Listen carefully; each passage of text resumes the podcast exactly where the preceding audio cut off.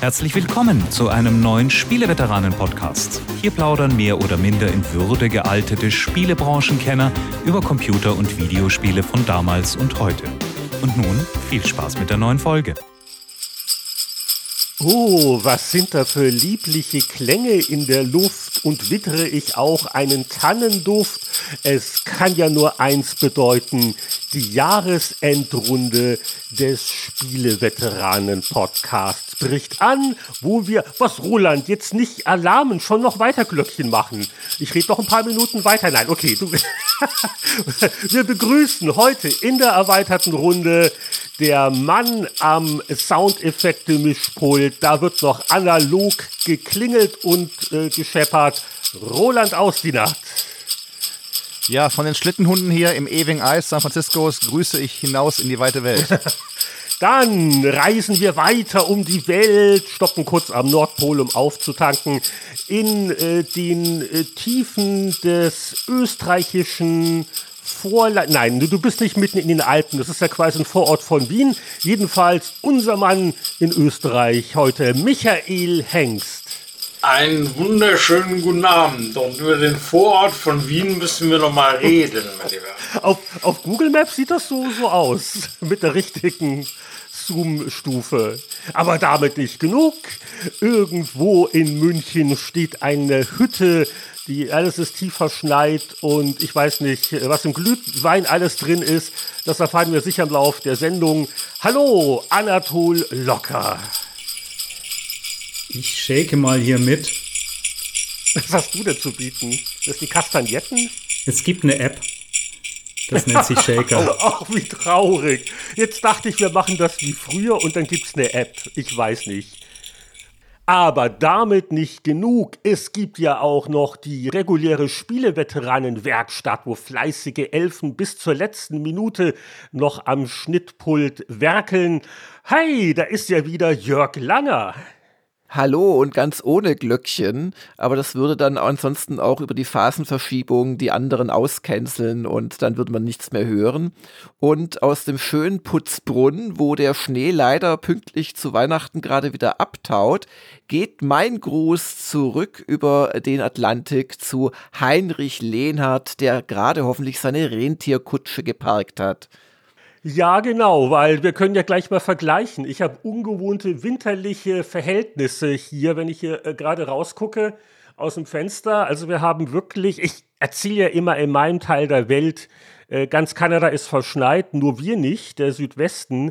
Und aber selbst jetzt hier unser Südzipfel von Vancouver Island hat also so mal über Nacht 20 Zentimeter Zeug abgekriegt. Alles bricht zusammen, die Busse fahren nicht aber äh, wir haben uns zusammengefunden. Das ist ja die Hauptsache. Das ist alles, was zählt. Und äh, eine Erwähnung, ein lieber Gruß noch an den Beinahe-Teilnehmer Winnie Forster. Hat auch dieses Jahr wieder eine gute Ausrede. Äh, der Winnie äh, wäre gerne auch in der Runde gewesen, aber der ist gerade in der Druckerei so ungefähr, wo er mit einigen Helfern, was hat er geschrieben? 5000 Kilogramm an Büchern frisch den Pressen entreißt und eintütelt und an die Vorbesteller schickt, weil die Spielkonsolen- und Heimcomputer-Neuauflage ist wohl jetzt gerade dabei, wirklich fertig zu werden. Also lieber Gruß an Winnie. Aber fünf Veteranen ist, glaube ich, anstrengend genug. Ich habe hier schon das, das Aspirin zur Seite stehen. Wie geht's bei euch? Was sind eure Verhältnisse? Ja, dann fange ich mal an. Also ich weiß nicht, wie es euch geht, aber ich hoffe gut. Bei mir alles soweit in, in Ordnung. Es war ein nicht unanstrengendes Jahr in ganz, ganz, auf ganz, ganz vielen Ebenen, finde ich. Aber ich denke, euch wird es ähnlich gegangen sein, oder? Ich frage mal einen Roland. Wie ging es dir denn? Mm, anstrengend bin ich bei dir, fast so ein bisschen wie 2020 im Sinne der, der Kunden und Aufträge und alle wollen am liebsten noch über Heiligabend äh, Texte haben und so. Und da muss man die dann irgendwann ein bisschen stoppen und die, die bremsen und sagen, liebe Freunde, alles gut, aber es muss auch mal äh, eine Pause herrschen.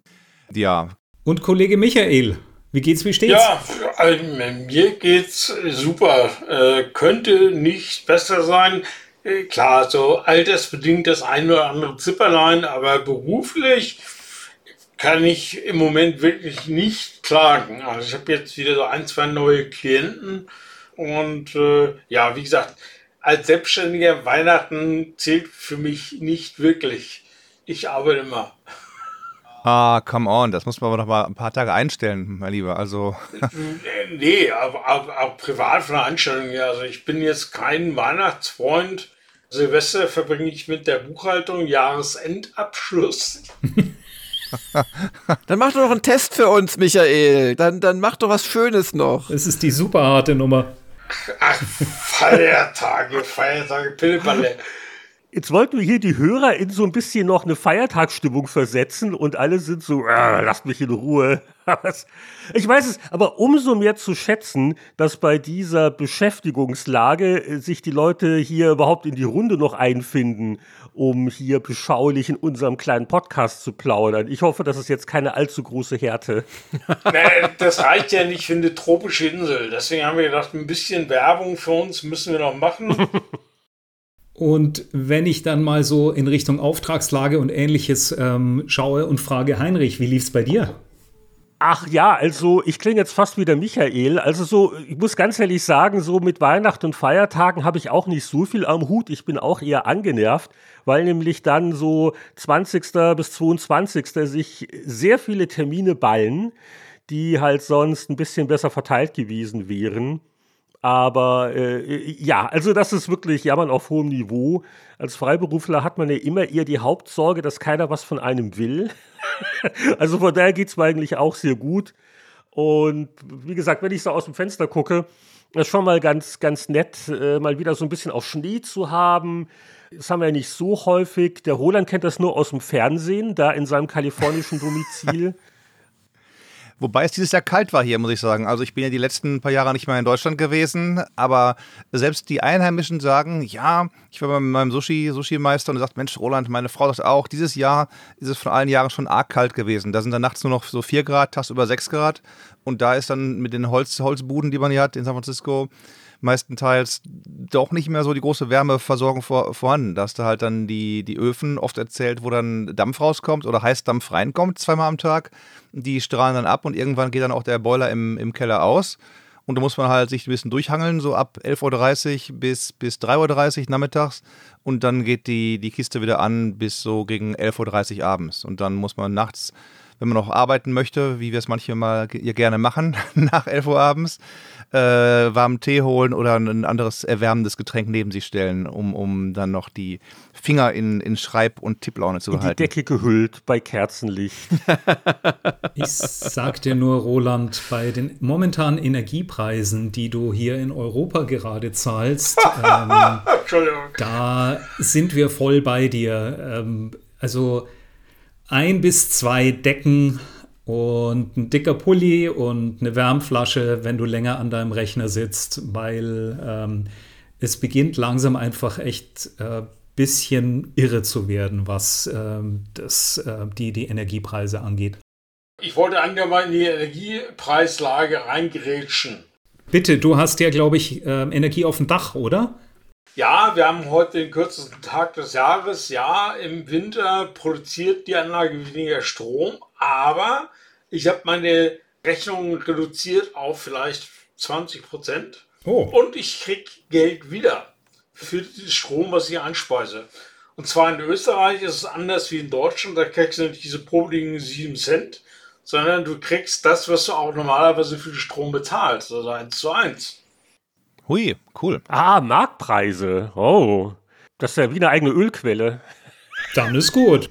Ich glaube, die Leute, die zur Miete wohnen, sehen dir ein wenig neidisch entgegen, sozusagen. Michael finanziert auch die nächste Fußballweltmeisterschaft, die ist dann in Österreich. Wobei Balkone, Balkone und so weiter? Ja, Balkone bringen wahrscheinlich nicht viel. Aber Jörg verdient ja auch so viel Geld, er kann ja sich äh, eine Riesengroßanlage leisten, oder? Ja, also ich verdiene wahnsinnig viel Geld. So viel Geld, dass ich wirklich das schwierigste Jahr mit Gamers Global hatte, seit, glaube ich, 2012 oder so. Also es war ein hartes Jahr. Ich bin auch noch komplett im Stress, weil neben so den ganzen Geschichten für Gamers Global und Co. war ich ja auf dieser Japan-Doku-Reise. Und äh, da sitze ich jetzt mit zwei Wochen Verspätung schon an Folge 2. Es gab ein paar Komplikationen. Wir mussten nochmal unsere Guides in einen Hostess-Club schicken und da ein bisschen nachdrehen lassen. Und ähm, ja, genau. Hallo, wie geht's dir denn heute ich so? Ich glaube, die fanden das ganz, ganz hart, dass sie dahin mussten, oder? Naja, also die Toboko kann äh, eh nur den Kopf schütteln. Das hat sie schon ausgiebig gemacht, als wir dort zusammen waren. Und ja, das stimmt, der, der Anisch, de, den hatte ich nochmal gebeten, äh, zwei Interviewfragen wiederholen zu lassen an den Manager. Und dann hat er die gestellt, war nach einer Minute fertig und dann hat er den noch minutenlang zu irgendwelchen seltsamen Themen befragt, wo es um alleinstehende Frauen in Hostess-Clubs ging.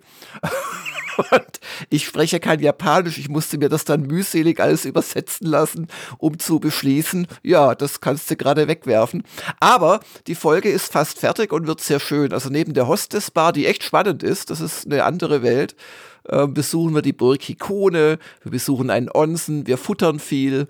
Und das Einzige, was mir ein bisschen zu denken gibt, ist, dass ich bis äh, zum 31.12. auch noch die Folge 3 schaffen möchte. Und das ja, ist immer ein bisschen Arbeit. Aber davon abgesehen geht es mir gut. gut. Also dann würde ich sagen, husch, husch, lasst uns anfangen mit den Spielen. Ja, genau. Da wäre ich sehr dran interessiert. Ich habe eine große Liste mitgebracht wir müssen jetzt mal vielleicht kurz die Regeln ausdiskutieren. Es wäre gut, also ich habe auch mehr als zehn, aber wenn sich vielleicht die Einzelnen auf Top 10 oder weniger beschränken könnten und, und wenn noch ein paar Spiele mehr sind, dann kann man die ja so schnell so Name-Dropping. So Honorable Mentions, ja, ja, genau. Also ich habe drei. Ich habe fünf. Ich habe fünf. Sehr ich habe hab mich Vorbildlich. An, an Hervorragend. Jörgs Vorgabe gehalten sozusagen an die Vorgabe für die Gamers Global nicht mehr als fünf. Es gab eine Vorgabe? Achso, ja, mit, mit, mit Gamers Global haben wir nichts zu tun. Bei Gamers Global. Andere Baustelle. Aber darum muss ich ja jetzt bei den Spieleveteranen alle nennen, wenn ich es von dem eigenen Magazin nicht darf, weißt du? Der Director's Cut. Aber jetzt sage ich mal eins: drei Spiele, aber ich habe acht Bücher. jetzt wollen wir oh, nicht, nicht, nicht angehen. Mehr als ich. Also, genau, das, das muss ich gleich erklären wir machen hier eine große Aufnahme oder zwei Halbzeiten für zwei Spieleveteranen-Episoden. Die erste hört ihr jetzt. Das ist die Spiele Best of 2022 runter und dann eine Woche später gibt es für die Patreon-Klientel die Off-Topic Best of, of, of. Off-Runde. Ich uffe hier auch gleich. Oh, also acht Bücher, da hast du mich schon mal geschlagen. Das ist gut. Aber heute stehen die Spiele im Mittelpunkt.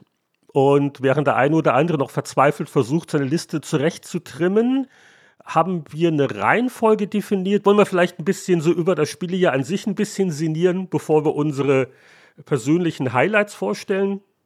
Also ich muss gestehen, ich habe jetzt nicht so rasend viel zu sinnieren, weil ich wirklich ähm, ich habe schon viel, schon relativ viel gespielt oder viel Zeit damit verbracht, aber hauptsächlich vor Xbox Game Pass.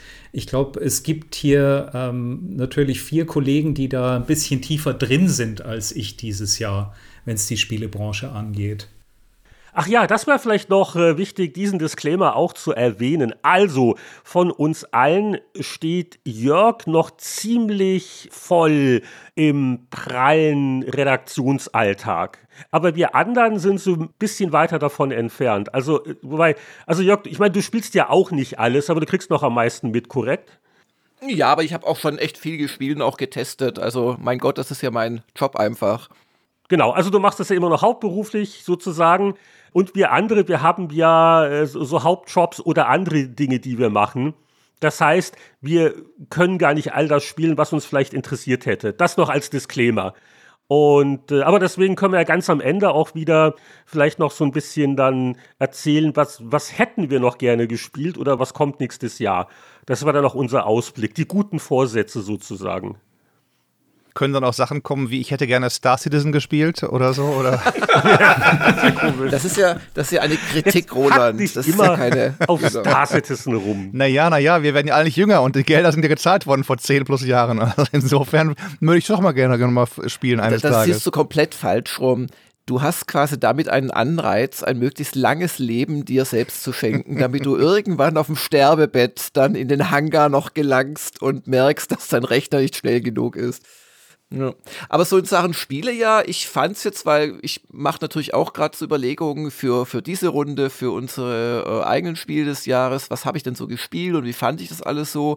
Also es war jetzt nicht das stärkste aller Jahre. Es war vielleicht so, ja, ein bisschen stärker als das letzte, das war aber auch recht schwach, finde ich. Aber ein tolles Spielejahr war es nicht. Was ich eher schön fand, war, dass es jetzt wieder losgegangen ist mit den Messen, dass es, also ich war auf der Gamescom, ich war auf der Tokyo Game Show, dass es jetzt wieder losgeht mit Firmen-Events und Besuchen und so. Das, das hat mir doch sehr gefehlt. Und da ja Corona äh, für beendet erklärt worden ist weltweit, geht das jetzt alles wieder und macht auch irgendwie echt Spaß nach wie vor. Oder jetzt, jetzt erst recht wieder. Ich kann aus Ermahnung der Messen, der Messen, die du besuchst, äh, hier, hier vor Ort gab es ja noch nicht so viel USA-mäßig und jetzt so die großen Weltreisen zur Gamescom oder Tokyo Game Show habe ich auch sonst nicht, auch vorher nicht gemacht. Da habe ich eher dann dem Spielen von Spielen gefrönt oder auch so, die ich mal immer mal spielen wollte oder mal tiefer eingestiegen in andere ah, Sachen und Roland, ich habe drauf gewartet. Roland, ich, hab, ich wollte dir mal die Vorlage vor geben, Heinrich. Ich wollte die Vorlage hast geben. Hast du forsch, genau. Und es gab gewisse Kollegen, die waren ein bisschen skeptisch, weil die meinten, ja, die späteren Assassin's Creed, die werden ja eher noch ein bisschen ausgewalzter. Alle Assassin's Creed in einem Jahr mindestens einmal durchspielen, äh, war nicht so leicht, oder? Also, ich habe es ja schon, glaube ich, minimal redefiniert und gesagt, in einem Zeitjahr und nicht in einem richtigen äh, Jahr von, von Juli bis Juli. Ich habe aber da, kann ich ja vorweg spoilern, äh, ich habe, nachdem ich in einem, in einem knappen halben Jahr sechs Spiele durchgespielt habe von Assassin's Creed, angefangen beim siebten, das war dann Unity in Paris. Und da ist es ein bisschen erlahmt, weil, weil das Verhältnis zwischen Hauptgeschichte und, und Kartenmarkierungen, wo es alles was zu tun gibt, aber was dann nicht mit der Hauptstory zusammenhängt, das hat mich so ein bisschen ermattet, muss ich gestehen. Und ich habe auch dann äh, Unity immer wieder mal angefasst, immer mal wieder so, so fünf bis zehn Nebenquests gemacht. Ich bin in der Hauptmission, in der vorletzten, die es gibt, so diese Ab Abschnitte, aber das muss ich dann euch leider vertrösten auf das nächste Jahr wie es dann mir ergangen ist, ob mehr als ein Spiel. Wobei nächstes Jahr auch wieder sechs neue Assassin's Creed rauskommen. Also da, da ist auch mal so ein bisschen so eine Sache halt. Aber cool, dass du das immer noch durchziehst. Also großer Respekt, muss ich sagen. Ich habe das auch immer so ein bisschen in den Hinterkopf gehabt. Wenn ich Assassin's Creed gehört habe, musste da immer an dich denken. Inspiriert von dir, Anatol, vielen Dank, weil du bist ja der, der mich motiviert hat zu sagen, okay, du spielst die Spiele durch noch, die du nennst hier und da habe ich mein Lotterleben ein bisschen bisschen äh, revidiert und gesagt, so, dann muss ich auch mal Spiele durchspielen und nicht nur hier mal halb anspielen und hier mal so ein Viertel und hier mal 10, 20 Stunden rein, ja. sondern nein, mal wirklich von vorne bis hinten durch und so. Also das, da danke ich dir an Aber Stelle. hey, gleich eine ganze Serie und ich glaube, es gibt wenige Serien, die so ausgewalzt sind wie die Assassin's Creed Serie, oder? Was kannst du dann als nächstes machen äh, an Serien? Komme ich gleich zu, habe ich auch schon wieder welche angefangen. aber aber Assassin's Creed merkst du halt, dass wirklich viel bei der, wie du schon sagst, ausgewalzten Mechanik und so abhängt davon, wie die Story ist. Und da war halt so die ganze Ezio-Geschichte oder dann, dann auch äh, Amerika und so alles prima.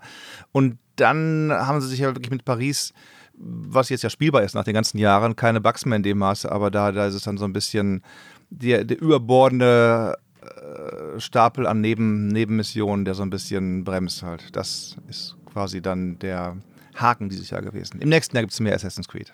Und das Spielejahr an sich besser, schlechter als das Vorjahr? Also gefühlt würde ich sagen, das war, also für mich persönlich war es genauso gut oder genauso schlecht wie das Vorjahr. Da bin ich bei Meister Hengst genauso, ja, würde ich auch sagen. Ich habe mir auch hier bei den Notizen aufgeschrieben, ähnlich mittelmäßig wie 2001. Also ich war, ich war letztes Jahr wenig begeistert, aber das Jahr zuvor war irgendwie noch mürber. Und naja gut, Corona und alles hat sich verzögert. Und wie wir beim Ausblick vielleicht merken werden, also es ist äh, erschreckend, was sich alles auf 2023 dann noch äh, verschoben hat. Und ja, 2022 war schon komisch. Es fing ja an mit viel Karacho im Februar, Elden Ring und ich glaube, kam nicht auch ähm, das neue Horizon im selben Monat raus. Und dann war lange Zeit sehr viel Ruhe. Und jetzt nochmal äh, gegen Ende des Jahres regten sich noch eins, zwei Titel.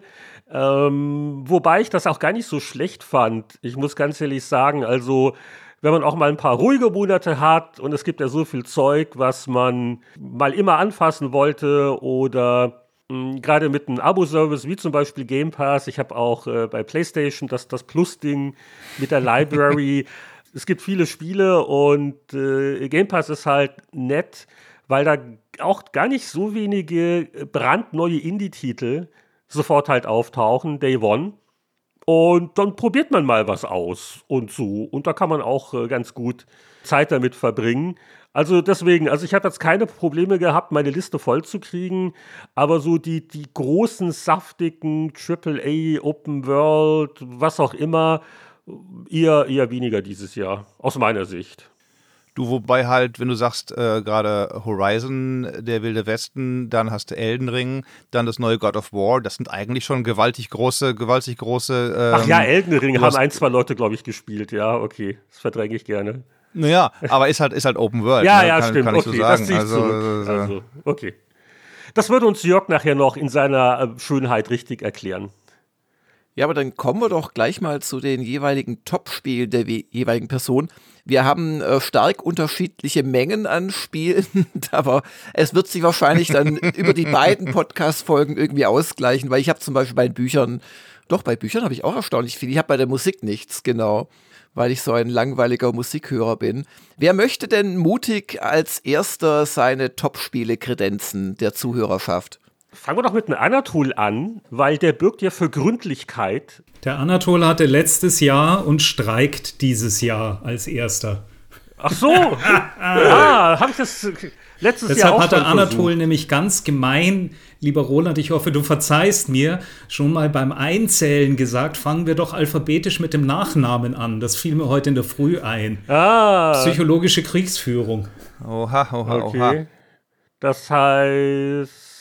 Dann fängt, fängt Roland an, der ist die Eins. Dann hab ich habe ja nur so einen kurzen Block, ich habe ja nicht viele.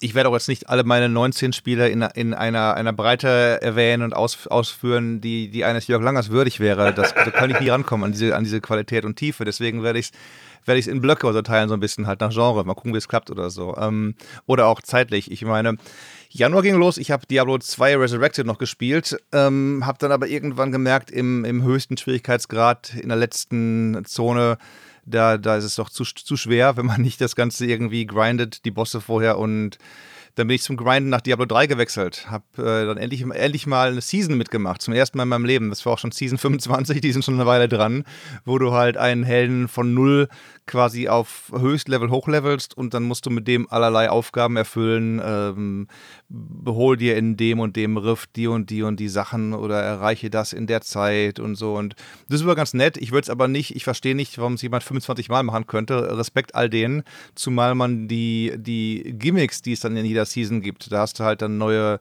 äh, Gems, die du einsockeln kannst, da hast du neue Waffen, da hast du neue Ausrüstungen, die verschwinden nach jeder Season wieder. Also alles, was bleibt, ist halt der Titel, ein neues Pad oder so und, und ja, ähm, aber war mal lustig, es mitgemacht zu haben. Ähm, dann lief bei Destiny 2 die Uhr ab. Forsaken wurde aus dem Programm genommen.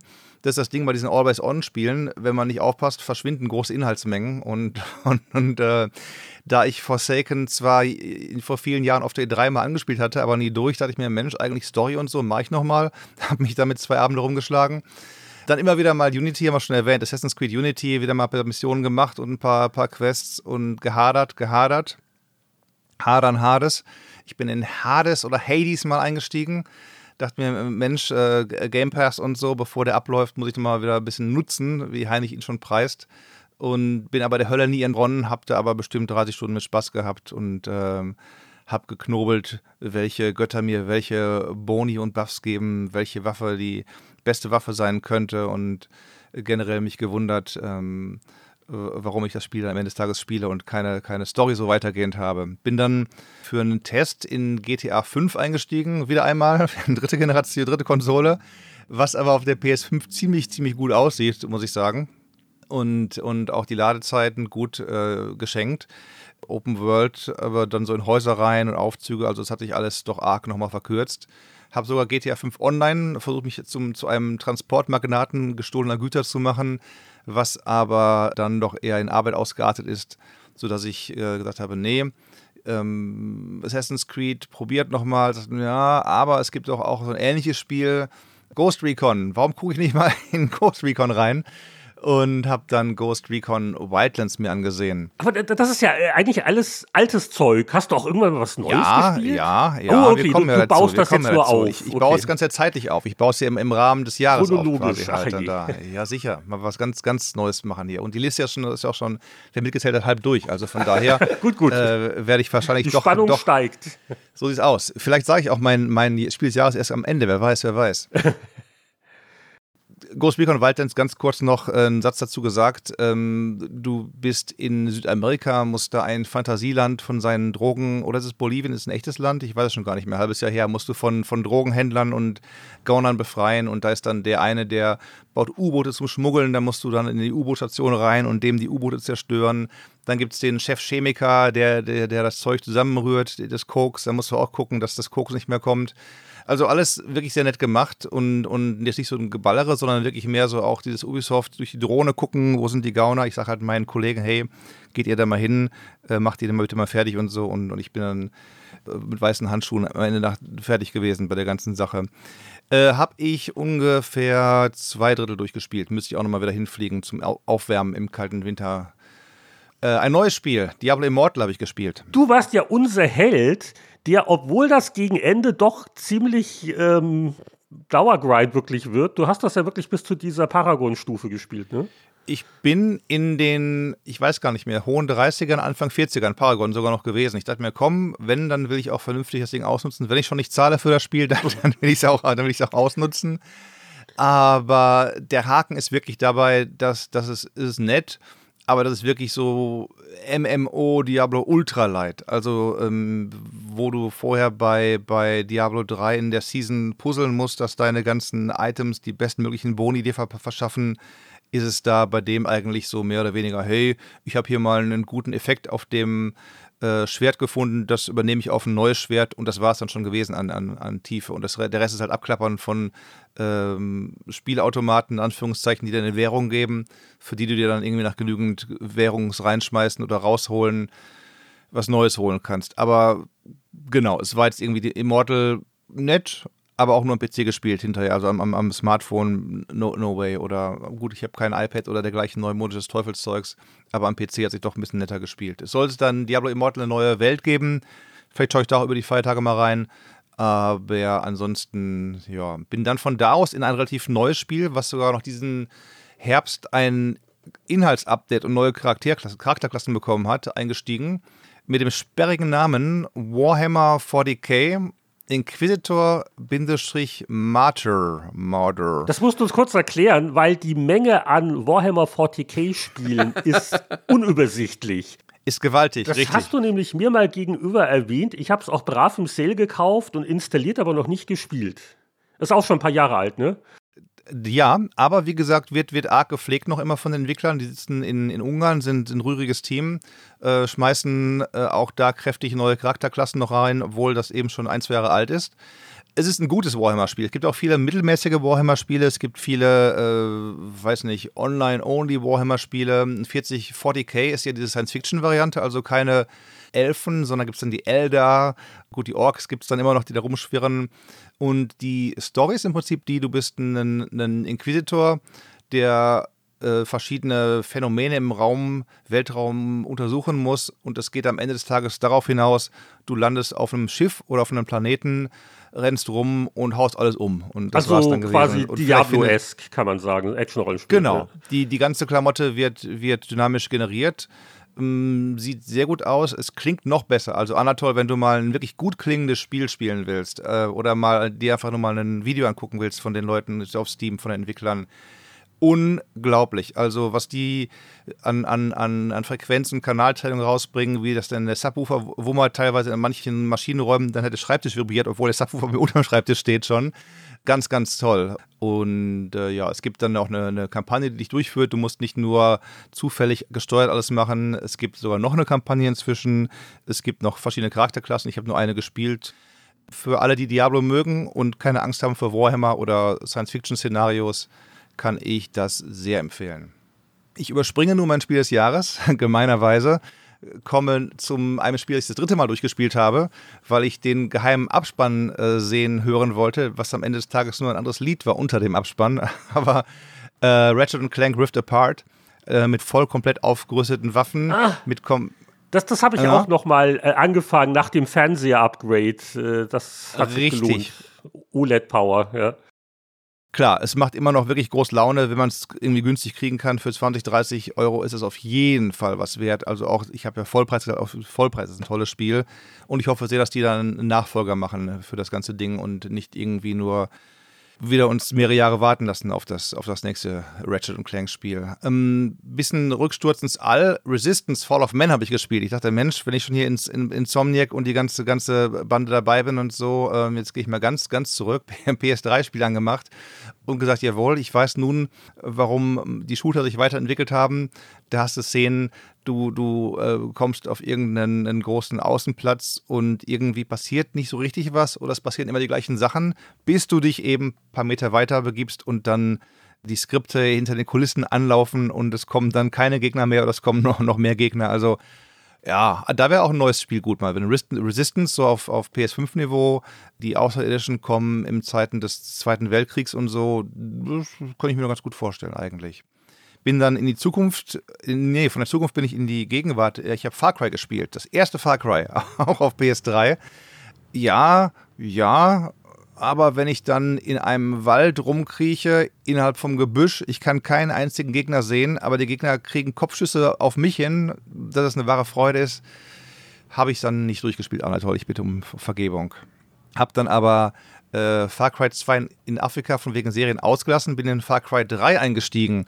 Und das, das war ja so ein bisschen dieses große Ubisoft-Reboot, Insel und so. Und auf 360 gespielt und es sieht immer noch gut aus, muss ich sagen. Also wer dann dachte, neueste, nur neueste Spiele spielen, ähm, sehr stimmungsvoll, bin da knapp vor Ende und hatte noch debattiert, ob ich noch ein paar Achievements holen will, aber werde ich wohl drauf pfeifen und sagen, ich mache jetzt das Ding und spiele es aus und, und gut ist. Auch da ein toller Sound.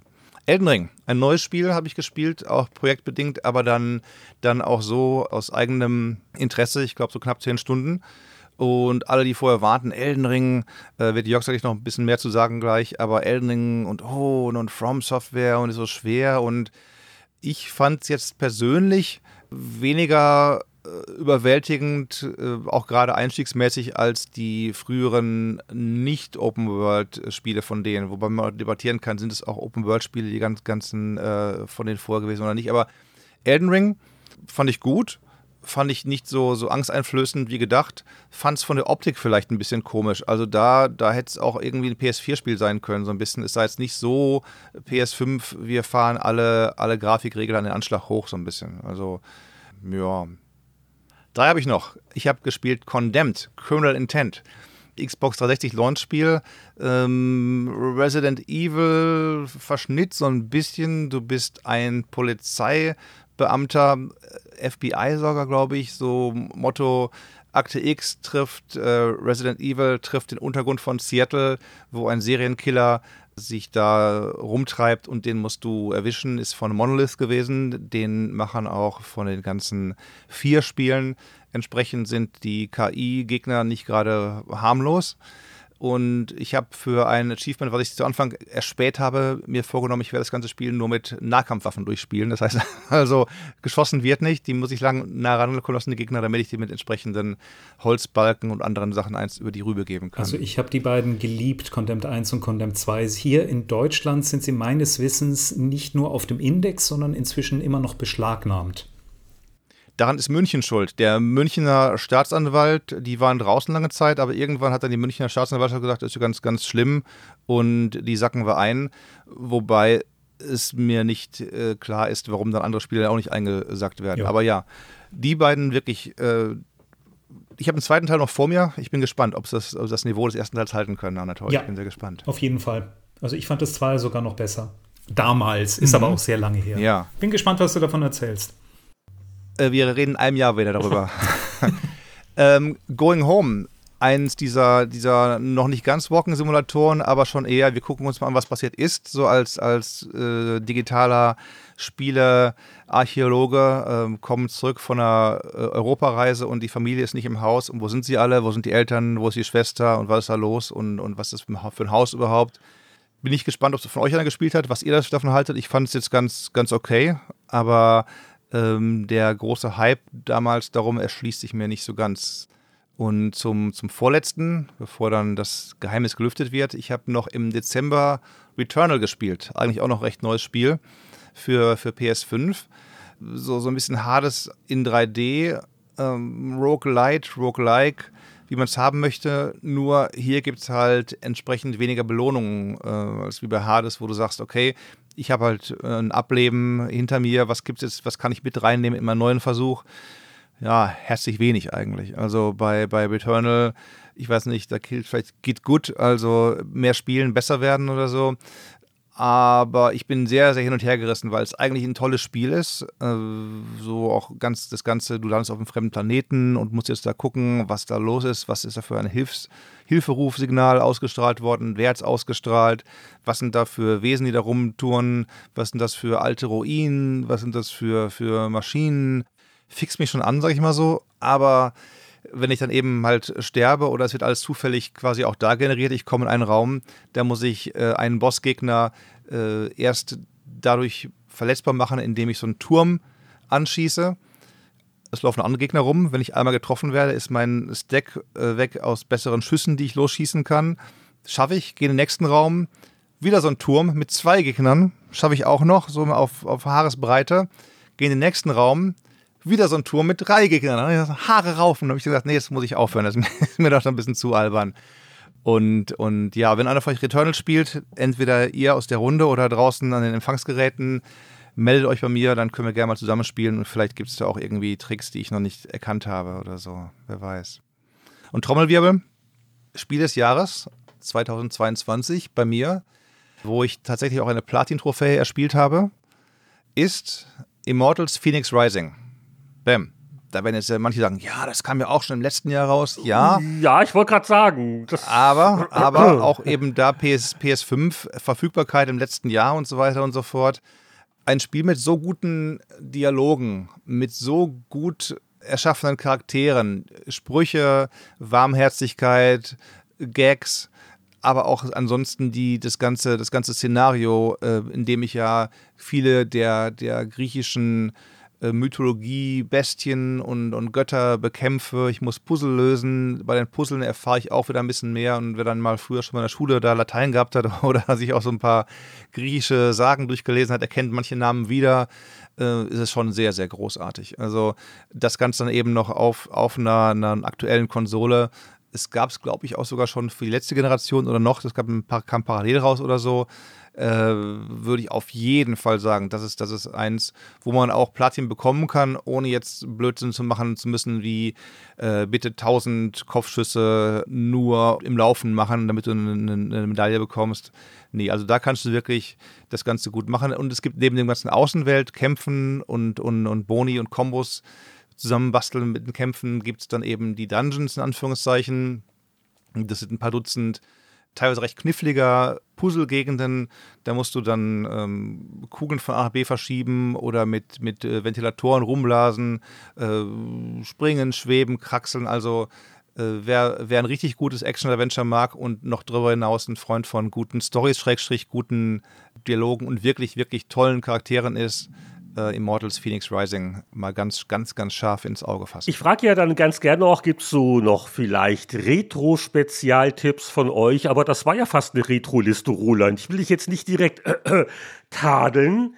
Aber das war ja größtenteils etwas älteres Zeug. Wenn ich das alles abziehe, dann müsste dann Spiel des Jahres 22 ja eigentlich Elden Ring gewesen sein. Oder Diablo Immortal von den Stunden her. Oder von, den, von den Stunden okay. her Diablo Immortal. Ja, also Spiel des Jahres an aktuellen Spielen, äh, wie gesagt, könnte ich jetzt dir jetzt keins, was in diesem Jahr erschienen ist, nennen. Aber ich bin eben halt dann, dann wirklich, äh, ja, ich habe keine Angst, auch mal ältere Spiele zu spielen oder das wild, wild zu mixen, wenn es ein paar Tage alt ist, wie jetzt eben halt äh, Hades, Hades oder Going Home oder auch Returnal. Also das sind ja alles keine, keine Gurkenspiele und wenn man die alle immer auf dem Stapel liegen lässt, dann tut es dem Stapel ja auch nicht gut in einem selber. Also Roland hat den Stapel abgearbeitet. Und ja, interessant, dass das Phoenix Rising, ich hatte es mal ein bisschen gespielt, aber äh, wenn, so wenn, das zu viele so Puzzles hat, das wird mir dann zu knifflig fast. Den Humor fand ich aber auch ganz gut. So gutes Spiel. Ja, da grätsche ich, glaube ich, gleich mal rein, oder? Mit meiner Kursenliste für dieses Jahr. Immortals Phoenix Rising habe ich übrigens auch dieses Jahr gespielt, so als Nachzügler auf der PS5. Mhm. Ja, aber, aber Platin ist jetzt hier das Minimum. Das hat Roland vorgegeben. Da bist du auf einem guten also Weg. Ich, ich habe es durch und ich habe dann auch dieses Add-on dazu gekauft, den DLC, das habe ich auch durch. Respekt, der war nicht einfach. Der war nicht einfach. Aber ich fand es auch äh, super Unterhaltung. Also der Vergleich am Anfang, den viele Leute ziehen mit Zelda, der ist ja offensichtlich, aber je länger man spielt, desto mehr entfernt sich das ein bisschen von dem Zelda-esken sozusagen. Also ich fand es auch super. Sehr gut unterhalten. Aber nicht mein Spiel des Jahres. Oho, da bin ich gespannt. Naja, da war ich ja auch ganz geheim am Ende. Also ich, ich habe ja äh, für so ein komisches äh, Online-Magazin, Gamers Global, glaube ich, heißt das, da wurde ich gezwungen, nur fünf Spiele zu nennen, die ich jetzt richtig gut finde für 2022. Da wurde es schon ein bisschen schwierig. Also ich habe auch fünf sozusagen oder sechs, die ich auch gerne gespielt habe, die auch neu sind und die oder neueren Dance Die kannst du gern erwähnen. Die musst du jetzt nicht in aller Ausführlichkeit vorstellen, aber so Name-Dropping. Man möge mir verzeihen, also es ist natürlich ein, ein bisschen einseitig, tendenziell eher Rollenspiellastig. Ne, so gerade so japanische Rollenspiele. Äh, was mir äh, außerdem wirklich außerdem gut gefallen hat, war Horizon Forbidden West das hat mich aber abgeholt. Also ich mag dieses, dieses postapokalyptische Storyline, die der war. Äh, ich fand es großartig. Äh, technisch natürlich so, dass es super aussah und man konnte halt mal bekannte Orte besuchen, die man vorher in der realen Welt mal gesehen hat und dann überlegen, wie sie in 3000 Jahren aussehen. Ich fand's, fand's großartig. Das mag Fast Food Unterhaltung sein, aber ich fand's super. Elden Ring habe ich auch gespielt, 50 Stunden ungefähr. Hat, hat mich aber überhaupt nicht getriggert. Also ich fand es eher, ja. Oh. Ja, also wenn du 50 Stunden durchgehalten hast, kann es ja nicht so schlimm gewesen sein. Wollte sagen. Ja, aber ich habe also gefühlt gerade so an der Oberfläche gekratzt. Also ich habe, glaube ich, drei Gegner erledigt, also drei große. Also ist, ich fand es eher langweilig. Das Leben ist zu kurz für Elden Ring.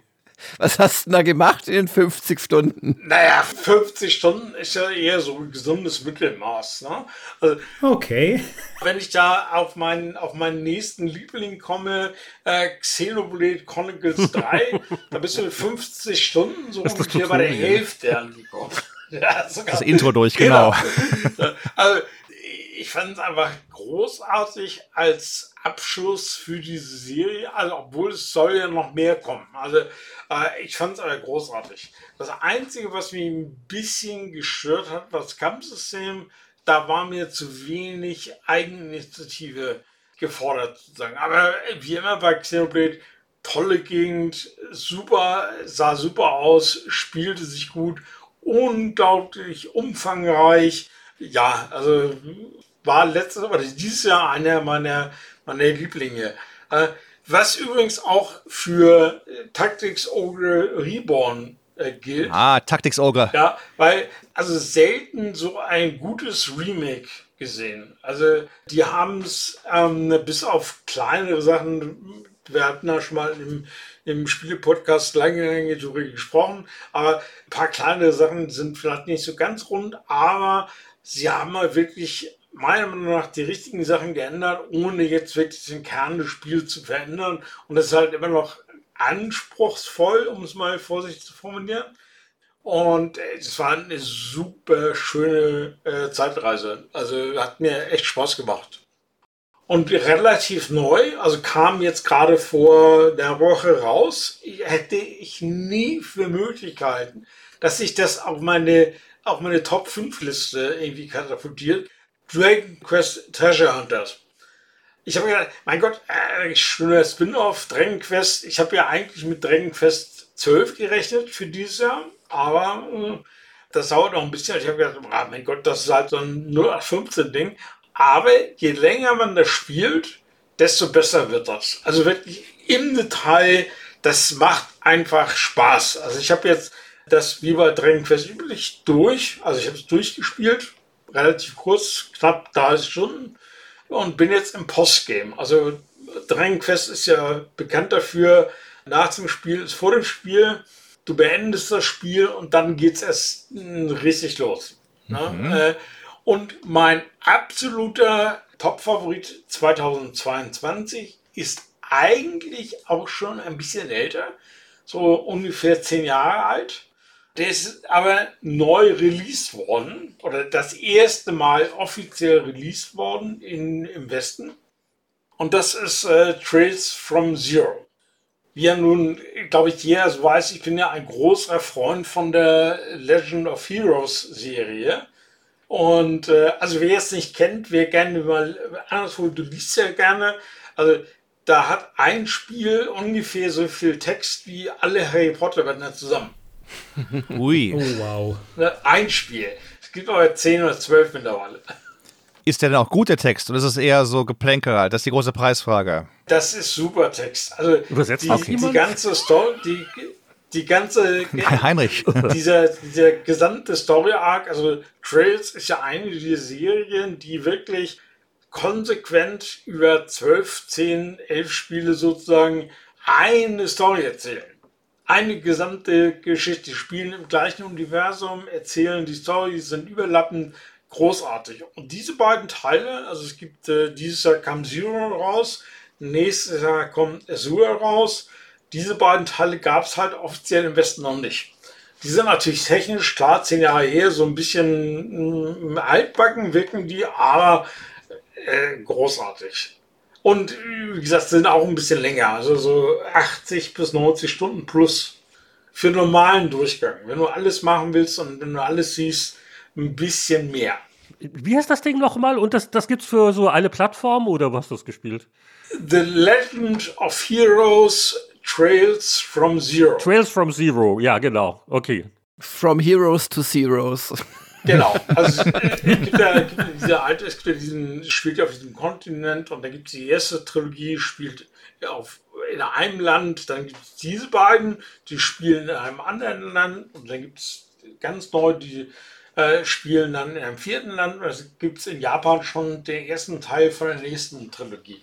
Großartig. Und da, da kann der Einsteiger so mit dem Teil loslegen und blickt halbwegs das durch. Das wäre die Frage gewesen, nach zehn Jahren äh, ja, Story schon. Also du solltest mit den neueren Spielen anfangen. Also ganz klar, Puristen sagen, fangen mit den ersten Sachen an. Die gibt es auch bei Steam übrigens. Die Sky-Serie 1, 2, 3.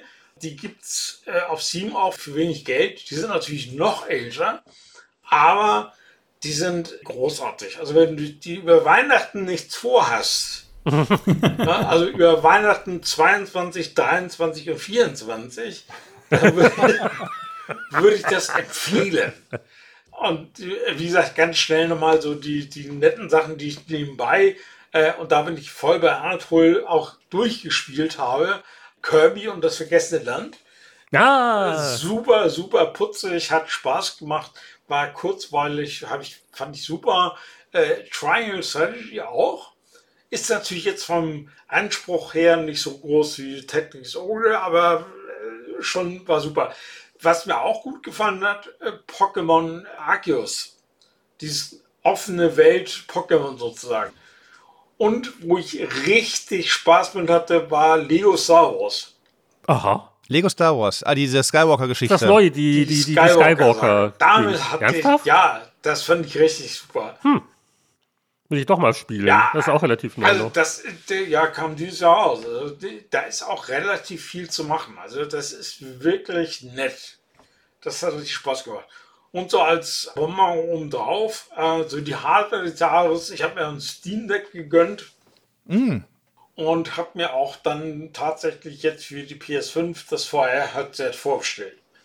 Mensch, ich, ich zucke da immer noch, weil ich denke, was sind für Spiele angekündigt dafür? Und das ist so ein bisschen äh, Eihenne vom letzten PSVR auch so ein bisschen. Was, was, welche Spiele fixen mich da an so ein bisschen? Weißt du, was ich meine? Ja, ich weiß. Kommt nicht Fantavision, dieses Feuerwerk-Puzzle-Spiel von der PS2, kommt jetzt für die, das VR-Ding? Ne? Nee, also, äh, was mich wirklich angefixt hat für das Teil war generell natürlich für die, ich habe gesagt, jetzt probiere ich mal VR aus. So richtig sozusagen. Und dieses Horizon-Spiel, das hat mich auch angefixt, weil ich halt das Szenario so geil finde. Und ich habe gedacht, ach, scheiß drauf, jetzt, das bestelle ich mir. Und mit dem Steam Deck soweit zufrieden? Alter, super. Beste Erfindung, seitdem es Switch gibt.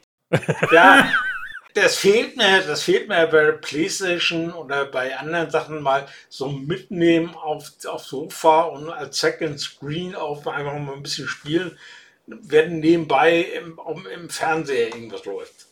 Und da ist das Steam Deck wirklich super. Also ich finde es, ich persönlich finde es großartig. Oh, nicht schlecht. Und das war so eigentlich. Schöne Mischung. Sehr rollenspiellastig. Aber das ist. Äh, Wir erwarten nichts anderes von dir, Michael. es wäre eine Enttäuschung, wenn es anders wäre. Und außerdem gibt es ja für die Strategiespiele noch jemand anderen. Ich rufe ihn gerade mal rein. Ähm, Herr Langer, kommen Sie mal mit Ihrer Palette. Ach so, das sind Ihre Aufzeichnungen. Nein, keine Angst. Ganz, ganz kurz noch zu, mich, zu, zu Michael noch ein, ein Kommentar, Michael. Ich muss immer an dich denken. Ähm, ich habe gerade äh, wieder einiges in, in, äh, in den vergessenen Reichen, Forgotten Rams, äh, am Start aus äh, jobtechnischen Gründen. Und immer wenn ich Menzo Baranzan lese, dann muss ich immer an, an Michael Hengst denken. Menzo Baranzan. dann, dann Genau. denke ich, Mensch, Menzo Baranzan, das war Michael Hengst, äh, Happy Computer, den Test hat er geschrieben und dann, dann klingelt es bei dir in meinen Ohren. Jetzt weißt du, warum es bei dir im ganzen Jahr in meinen Ohren geklingelt hat. Du wirst aber lachen, ich habe letztens auch erst an dich gedacht, weil ich, ähm, ich erinnere an diesen Donutladen in, in San Francisco, wo wir mal zusammen waren. Und ich habe jetzt das erste Mal seit Jahren mal selber Apple-Fritter gemacht. Uh, sehr cool. Und die sind richtig, richtig gut geworden. Lecker, lecker. Selbst gemacht, so auf dem, auf dem Grill oder wie macht man Äh, das die, genau? die werden, werden frittiert, also die kommen in die, in die Pfanne mit Öl und dann Ah ja, okay, gut. Ich dachte jetzt, wenn du schon da zehn Grille rumstehen hast, wenn die fünf, fünf, fünf, fünf. Äpfel, Teig, Zucker, Hefe, alles zusammenrühren Genau. und dann eben halt frittieren. Hier schmeißen sie die in die Fritteuse oder in riesigen Fettdinger bei, bei Bob's Donuts. Daheim hast du die halt nicht. Aber gut zu wissen, dass die auch mit der Pfanne gehen. Sehr spannend. Die, die gehen auch in der Pfanne oder mit dem Topf und ein bisschen Öl und so. Die sind wirklich super geworden. Also ich bin zufrieden. Entschuldigung. Und nächstes Jahr bitte Keksrezepte austauschen. Ja, bei mir ging es schon im Januar los mit Spielen. Ich habe aber trotzdem beschlossen, nicht chronologisch äh, das zu machen, sondern so von. Uh, das könnte interessant werden. Genau, alles, was ich mal gespielt habe dieses Genau. Jahr, von, in der Jörg Langer Version. Von, von, Ja. von, von äh, Platz 12 bis Platz 1 werde ich euch beglücken. Und zwar ist auf Platz 12 auch ein Warhammer-Spiel gelandet, allerdings nicht ein Martyr, sondern Warhammer 40k Chaos Gate Demon Hunters. Es ist allerdings nur der mit großem Abstand zweitlängste äh, Titel in meiner Liste. Warhammer 40.000 Chaos Gate Demon Hunters ist nicht mal halb so lang wie der äh, Name meines Platz 5 ist. Also, Warhammer 40k Chaos Gate ist ein Rundentaktikspiel, sieht so ein bisschen aus wie XCOM, hat auch ähnliche Elemente mit halber und ganzer Deckung und äh, ist, ist wirklich ganz lustig, weil du führst so kleine, also wirklich sehr kleine Trupps von Space Marines und Terminatoren heißen die ja, Terminator Armor, führst du äh, in Schlachten gegen Nörgel und seine Truppen. Jetzt ist Nörgel kein Nörgel? Verwandter. Der, der Ja, nörgelt immer Nurgel, so viel. Nurgel für die, für die Nicht-Englischen. Genau, Nurgel. Das ist einer der vier Chaosgötter in der Warhammer 40k Welt. Ach so, und wir spielen die Grey Nörgel. Knights und äh, laufen da zu viert in der Regel dann halt durch und heizen den ein. Das Spiel hat echt schöne Sachen. Du baust deine Truppen schön aus. Du hast so ein bisschen auch eine Management-Ebene, wo du quasi durch äh, Missionen so Requirierungspunkte sammelst und die kannst du dann wieder ausgeben für allerlei Zeug, Artefaktwaffen oder auch neue Soldaten, die schon einen höheren Level haben. Es hat aber auch ein paar sehr nervige Geschichten. Die Missionen entscheiden sich eigentlich immer erst in der letzten Runde und dann kommt es auf einen Schuss drauf an, ob der trifft oder nicht, so in etwa. Aber es ist schon ein schönes Spiel, habe ich gerne gespielt und da es jetzt auch mittlerweile so ein Erweiterungspack gibt, werde ich mir das vielleicht sogar nochmal anschauen im neuen Jahr. Auf jeden Fall war das Platz 12, Demon Hunters.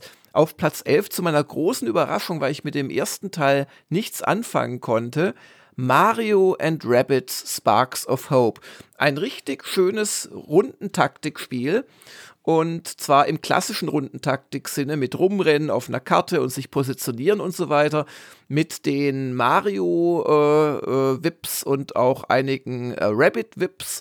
Und es gibt sehr schöne Kombinationsmöglichkeiten, wie also die Figuren zusammenwirken.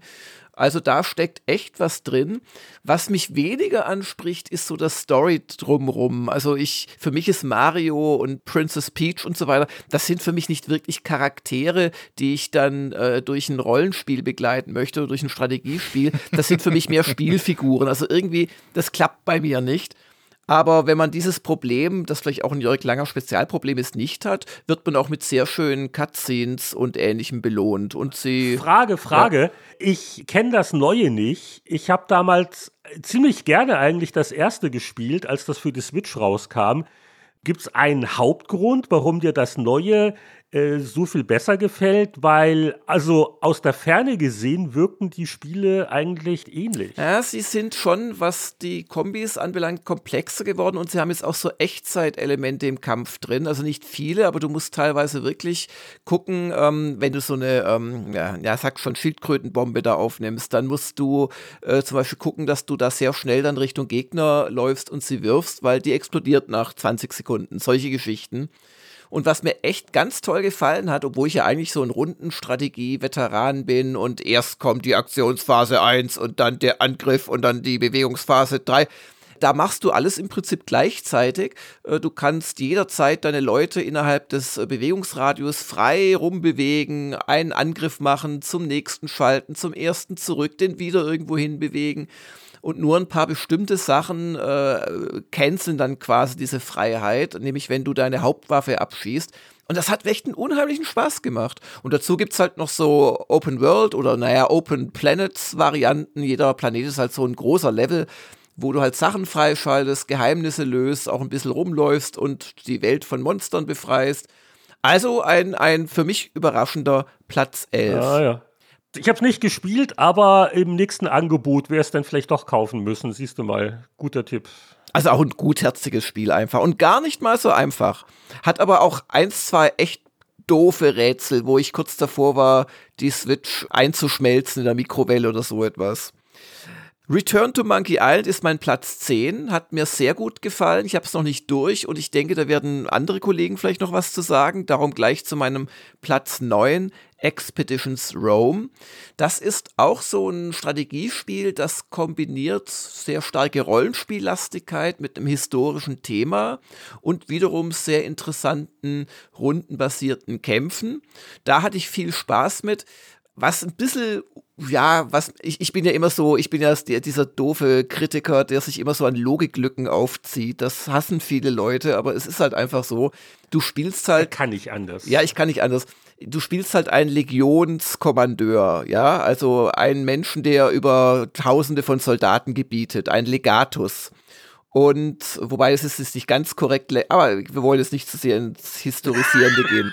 Aber ähm, und du schickst auch diese Legion rum. Also das ist quasi so eine zweite Ebene und die Legion, die setzt du quasi ein für solche, äh, ja, Ressourcenscheffelaufträge, aber auch um Provinz zu übernehmen. Wenn du sie quasi in einer Solomission äh, freigekämpft hast, dann schickst du noch die Legion hin und dann gehört die Provinz und produziert für dich. Und dann gibt es auch noch äh, Kämpfe zwischen Legionen oder Legionen und halt anderen Armeen. Und die sind sehr komisch und simpel gelöst. Und es macht auch nicht immer Sinn, was da so passiert, dass, dass du dann mit deinem Fünfertrupp machst du quasi die Hauptarbeit und dann kommen deine 3000 Soldaten. Aber trotzdem, also wer es nicht kennt, es gab schon zwei Vorgänger, Expedition Vikings und Expeditions, wie hieß denn der erste Teil, wo du als Konquistador durch Südamerika gezogen bist. Und es ist wirklich eine spannende Mischung aus Rollenspiel Light, und, und eben Taktik auf mehreren Ebenen und viel Inventarmanagement und Crafting. Also da steckt eine Menge drin in Expeditions Rome. Dann habe ich mit großer Freude im Early Access gespielt War Tales. Und äh, das ist ein Spiel, das, das wirkt so ein bisschen nach einem Battle Brothers, wenn man ähm, mal kurz vergisst, dass es bei Battle Brothers wirklich viel mehr um so das Bestrafen des Spielers geht und äh, er kommt dann in so ein Stockholm-Syndrom rein und wenn er dann mal 30 Minuten überlebt, dann findet er das auf einmal toll. Ich habe Battle Brothers geliebt und also wirklich tolles Spiel, aber das War Tales ist da ein bisschen verzeihender, aber hat grundsätzlich eine ähnliche Story, ganz andere Grafik, ganz andere Spielmechaniken, aber du bist auch da ein Söldnertrupp und äh, spielst durch eine wunderschöne Landschaft, die in so Regionen eingeteilt ist, äh, füllst du im Prinzip auch so, ja, Rollenspielmissionen, die aber im Prinzip immer in Kämpfen münden. Und die Kämpfe sind gar nicht mal schlecht und das ist auch wirklich ein sehr schönes Progressionssystem für die Kämpfer und du hast halt schon so Sachen, du musst ständig für Sold und Nahrung und so weiter sorgen. Wenn du Böses tust, dann gehen die herumziehenden Wachen auf dich los. Also es hat so ein ganz klein bisschen Open-World-Flair für ein Strategiespiel, was ja eher ungewöhnlich ist. Also das wird auch weiterentwickelt noch, da möchte ich auch irgendwann hin zurückkehren. Gibt es dazu Fragen aus der nein, andächtig nein. laufenden Runde? Weil dann komme ich gleich zum nächsten Strategiespiel. Wo, wo sind wir? Auf welchem Rang wir sind wir? Wir kommen jetzt zu Platz 7 bereits. Oh, schon sieben? Ja, okay. gar nicht schlimm. Und meine Retro-Empfehlung des Jahres habe ich ausgeklammert. Die äh, verrate ich auf Nachfrage am Ende noch. Ähm, Dune, Dune Spice Wars. Dune Spice Wars ist von Shiro Games, von denen lustigerweise auch War Tales ist, sind aber komplett unterschiedliche Spiele. Und von Shiro Games ist auch Northgard. Und Northgard, das war dieses Wikinger-Erobern nach und nach so eine Karte unter Zeitdruck, Mangelverwaltung und so weiter. Das habe ich jetzt erst nachträglich gespielt, auch erst vor ein paar Monaten. Auch schön, aber das Dune Spice Wars, das dasselbe System verwendet, ist einfach nochmal sechs oder sieben Jahre weiter und das merkt man auch. Das ist ein relativ faszinierendes Spiel auf dem Wüstenplaneten. Es hat, ich bin ja der große Wüstenplanet-Fan in der Runde, es hat mit der Lore relativ wenig gemein. Also es, es nimmt halt so Atreides und Hakon und, und, und Spice und Würmer und so weiter. Sandwürmer, das nimmt es eher so, dass es halt drin ist und das ist dann so, wie man es aus dem Kino kennt vielleicht aber es macht keinen so richtigen Sinn, was da passiert, nämlich dass verschiedene Fraktionen um diesen Planeten sich streiten und da von eins, von null auf sich aufbauen müssen. Aber das ist ganz spannend gemacht. Du fängst halt an mit deiner Hauptstadt, du baust deine ersten Truppen, du erkundest das Umland und du musst dann halt wirklich versuchen, die richtigen Provinzen zu erobern, ein gescheites Nachschubsystem dir zu überlegen. Wenn du nämlich angegriffen wirst, dann musst du schnell Truppen dahin verlegen. Toll sind da die Fremen, die es als Fraktion gibt. Die können nämlich mit den Sandwürmern da ganz schnell hinreiten und auch Überraschungsangriffe starten. Dann musst du regelmäßig Spice äh, fördern und an den Imperator bzw. die Gilde abführen führen. Dann hast du den Landsrat, der zusammenkommt und äh, über Politiken abstimmt oder über, über ja, so weltweite Regeln quasi. Und ähm, das ist ein richtig tolles Echtzeitspiel. Ich habe es Multiplayer nur einmal richtig gespielt gegen einen äh, ahnungslosen Kollegen, den ich dazu gezwungen habe, den armen Hagen. Den habe ich dominiert, aber also gegen jemand, der es richtig kann, wäre mir das fast zu stressig, online zu spielen, weil du musst halt ständig aufpassen und hier was und da und ja, also wirklich ein schönes Spiel, Dune Spice Wars, mein Platz 7. Mein Platz 6 ist Mountain Blade 2 Bannerlord. Das ist jetzt vor einem Monat offiziell erschienen. Ich habe es gespielt im Frühjahr und habe doch eine dreistellige Stundenzahl reinversenkt, bevor ich beschlossen habe, dass mir das Endgame als ich kapiert hatte und auch ein bisschen im Internet nachgelesen, aus was das eigentlich besteht, einfach zu viel Arbeit ist. Aber bis dahin hatte ich unglaublichen Spaß. Du läufst halt wieder äh, oder reitest besser gesagt mit deinen Figuren, äh, die auch deine Familie bilden oder halt einen Trupp und du hast Verwandte und heiratest und so. Äh, reitest du über so eine mittelalterliche ja, Welt, wo es verschiedene Fraktionen gibt, die, die in drei äh, Teile zersplitterten alten Imperialen und dann noch so ein Wüstenvolk und die Nordleute und so. Machst am Anfang auch eher so Auftragsarbeiten, handelst und irgendwann fängst du halt an, in die Dienste des jeweiligen Herrschers zu treten, wobei du frei wählen kannst, wer das sein soll. Kannst auch mit verschiedenen dich gut stellen, aber du kannst praktisch nur einem Reich angehören. Und wenn du dann die Drecksarbeit machst, dich schön bei Belagerungen abschlachten lässt, dann wirst du irgendwann mit deiner ersten Burg belohnt. Dann freust du dich und dann merkst du, verdammt, so eine Burg, die kostet so viel Geld. Und dann bist du, dann bist du nur noch am Rumreiten, um Nahrung zu besorgen, dass du dann deine Stadt befällst, kriegst irgendwann noch Dörfer und Städte, dass dir deine Bevölkerung nicht verhungert. Dann fragst du dich, war das Leben früher nicht schöner, als ich noch rumgeritten bin und Leute abgemurkst? Jetzt mache ich ja nur noch Botenaufträge. Aber das hat schon was sehr Faszinierendes, dieses Bannerlord. Es ist schon repetitiv und es wird grinding-mäßig echt schlimm, aber du hast halt auch wirklich so eine Open World, die auch ein bisschen vergleichbar ist, also vom, von der Spielmechanik her, ein bisschen mit dem alten Sid Meier's Pirates, nur dass du halt statt mit einem Schiff über See äh, rennst du halt mit Truppen äh, rum, aber du hast genauso wie dort so Radien, wo du halt Gegner siehst, wo dich Gegner angreifen auch, du hast das ständige, habe ich genug Nahrung, sind meine Leute glücklich genug, du steuerst immer wieder Städte an, um dich quasi auszustatten, um Gefangene zu verkaufen und Plunder und so weiter. Und du hast halt ein sehr starkes Rollenspielsystem dabei und du hast die mit Abstand glaubwürdigsten Echtzeit-Kavallerie- Actiongefechte, die es einfach gibt. Es gibt es natürlich nicht so viele Echtzeit-Kavalleriegefechte, aber es ist wirklich, wenn du da mit deinen, du kannst dann auch so in, in Echtzeit-Taktikmanier, kannst du mit Tastenkürzel deine verschiedenen Trupps auf diesem 3D-Schlachtfeld steuern, während du selbst da rumreitest und, und kämpfst. Aber wenn du da an der Spitze von 30, 40 Kataphrакten den Hügel runterdonnerst und das Spiel, das äh, beachtet auch so Sachen wie Impetus, also äh, kinetische Energie. Wenn du einen Hügel runterreitest, verursachst du viel mehr Schaden, als wenn du den Hügel raufschleichst zum Beispiel. Und wenn du da an der Spitze deiner Elite-Truppe da in die gegnerischen Bogenschützen, die dummerweise nicht von Infanterieschwerträgern gedeckt werden, reinreitest und links und rechts, das ist ein Gefühl, also, das macht Spaß. Das kann man, das kann man nicht in Worte fassen. Ja, das war Platz 6, Mountain Blade 2. Und dann kommt mein Geheimtipp. Und jetzt müsst ihr kurz äh, gut zuhören und ich werde dann abfragen, wer den Titel noch aufsagen kann. The Life and Suffering of Sir Brunty in Times of the Fall of the Blessed Arknian Empire. Das ist der volle Titel. Und das ist von einem russischen Studio, das, äh, oh Gott, irgendwo, glaube ich, echt in Sibirien sitzt, irgendwo ganz weit entfernt. Und das hat es mir echt angetan. Das habe ich erst dadurch gemerkt, dass ich immer wieder an dieses Spiel gedacht habe, das ich irgendwann im Sommer gespielt habe. Es ist ein narratives Spiel. Es ist so eine Mischung aus äh, so einem Fighting Fantasy Book, wo du so, dir so äh, Sachen raussuchst, was du als nächstes machen möchtest und im Prinzip alter Ego, weil deine Entscheidungen ständig deine Charakterwerte und auch Werte deiner Familienmitglieder und so weiter verändern. Es ist ein Fantasy-Szenario in einer Welt, wo die normalen Menschen dreimal sterben können, bevor sie richtig sterben. Also das sind die Lesser Deaths.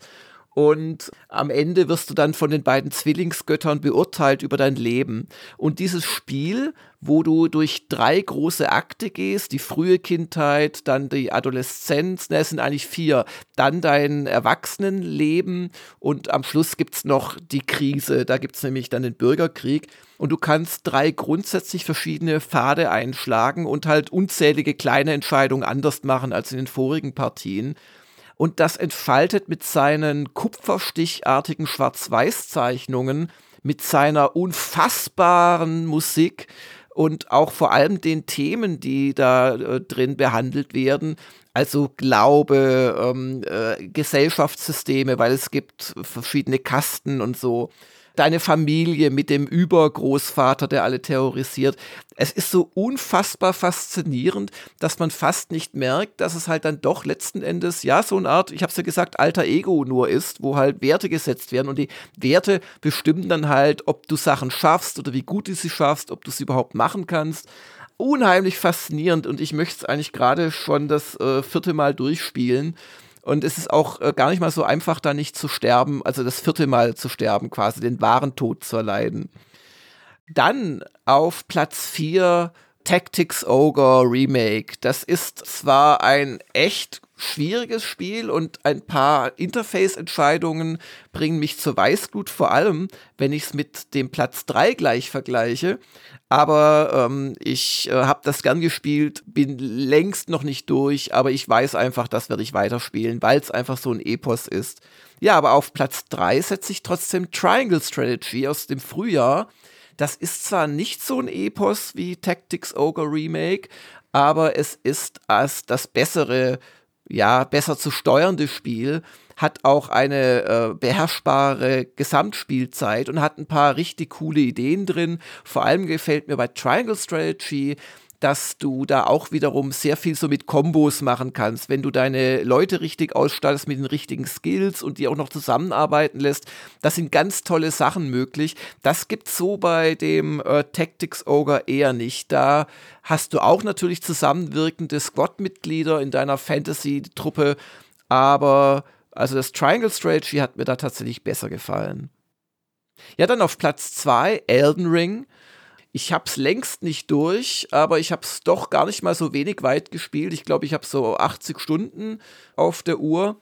Und äh, ich finde es in weiten Teilen doch sehr faszinierend. Ich finde es vor allem grafisch vom, vom Stil her beeindruckend. Dummerweise leistet sich halt auch Klöpse wie die, wie die vor Angst immer noch zuckenden äh, Bäume, sobald mal ein bisschen ein Wind weht.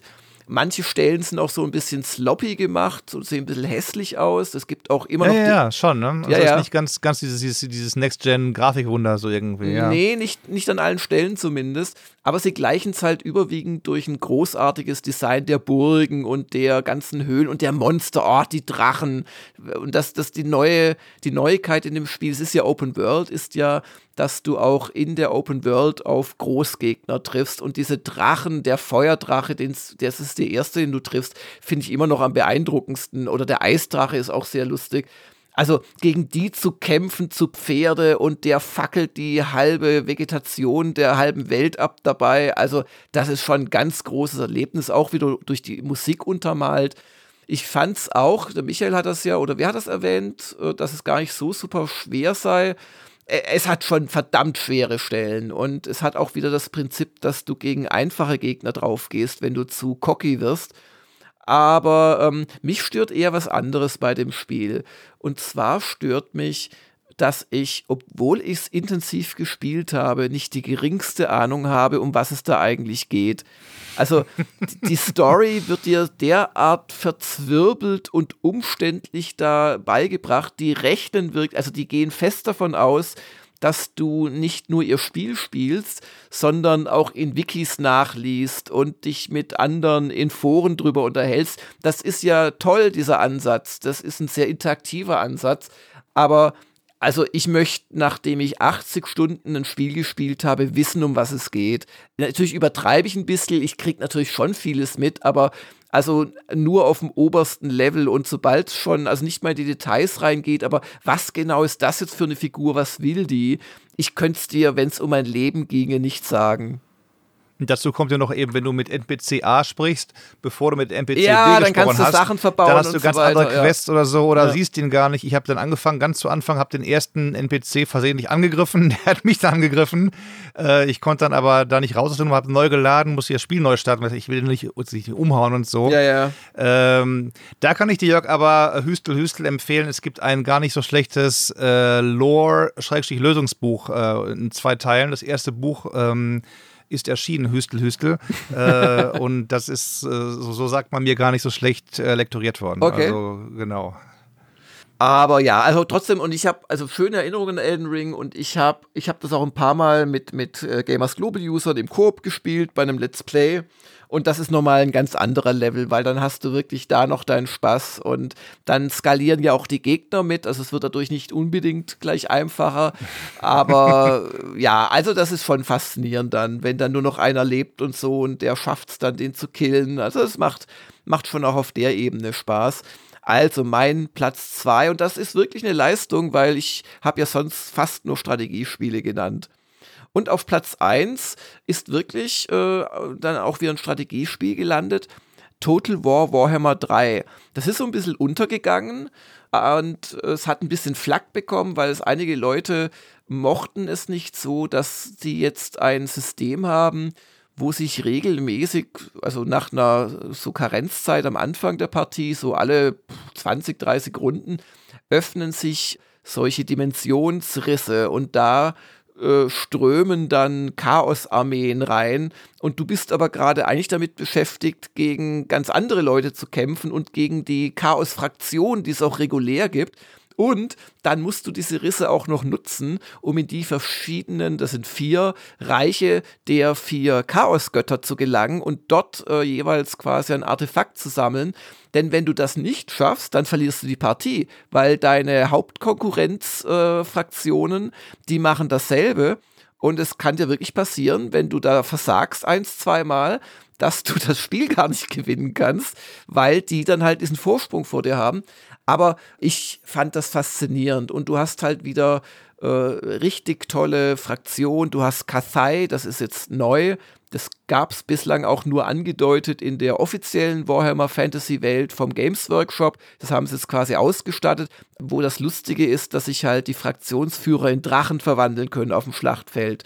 Und die haben auch wieder ganz andere Spielmechaniken. Die schicken auf ihrer Seitenstraße, äh, schicken sie äh, Karawanen durch die Gegend und also ganz andere Spielmechanismen als bei anderen Fraktionen. Und äh, mein Lieblingsvolk, und dann gibt es halt auch so Fraktionen, die ich gar nicht mag, so Dämonen und die. Äh, und mein Lieblingsvolk ist aber die zweite menschliche neue Rasse sozusagen oder ausgestaltete Rasse. Das ist Kislev. Das sind quasi so die Russen. Aber Russen halt mit Eisprinzessinnen und äh, Eishexen und entsprechenden Kampfeinheiten und äh, die haben dann, die müssen ihre Oblaste, können sie mit Gouverneuren füllen und so weiter. Also da hast du auch so viel doch auf der strategischen Ebene, was es bei den anderen vielleicht nicht so gibt. Und nach wie vor fasziniert mich bei Warhammer einfach diese sehr komplexe Strategieebene mit dieser wunderschönen Weltkarte, auf der du rumläufst und Armeen musterst und Helden rumschickst und Städte ausbaust. Und auf der anderen Seite diese wirklich sehr gut gemachten 3D-Schlachten, die grafisch toll sind, die aber auch vom Anspruch her toll sind. Und das wirkt da wirklich gut zusammen. Dann hast du halt auch einen fetten Rollenspielanteil, weil du steigerst deine Helden hoch und du rüstest sie aus.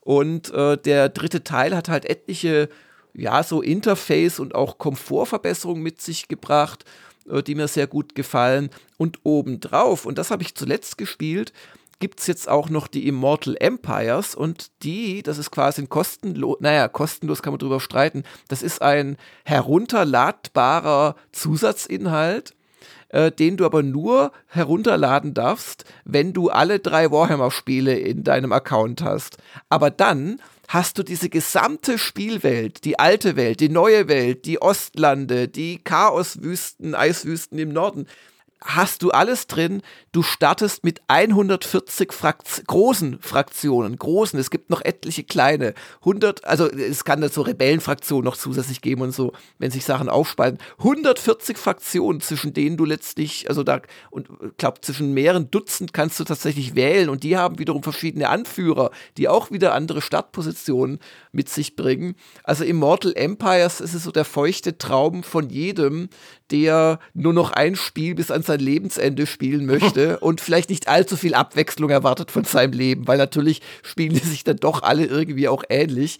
Aber aufgrund dieser schönen Warhammer 3 äh, Serienfolge und noch diesem Immortal Empires ist Warhammer 3 mein Spieleveteran-Spiel des Jahres 2022.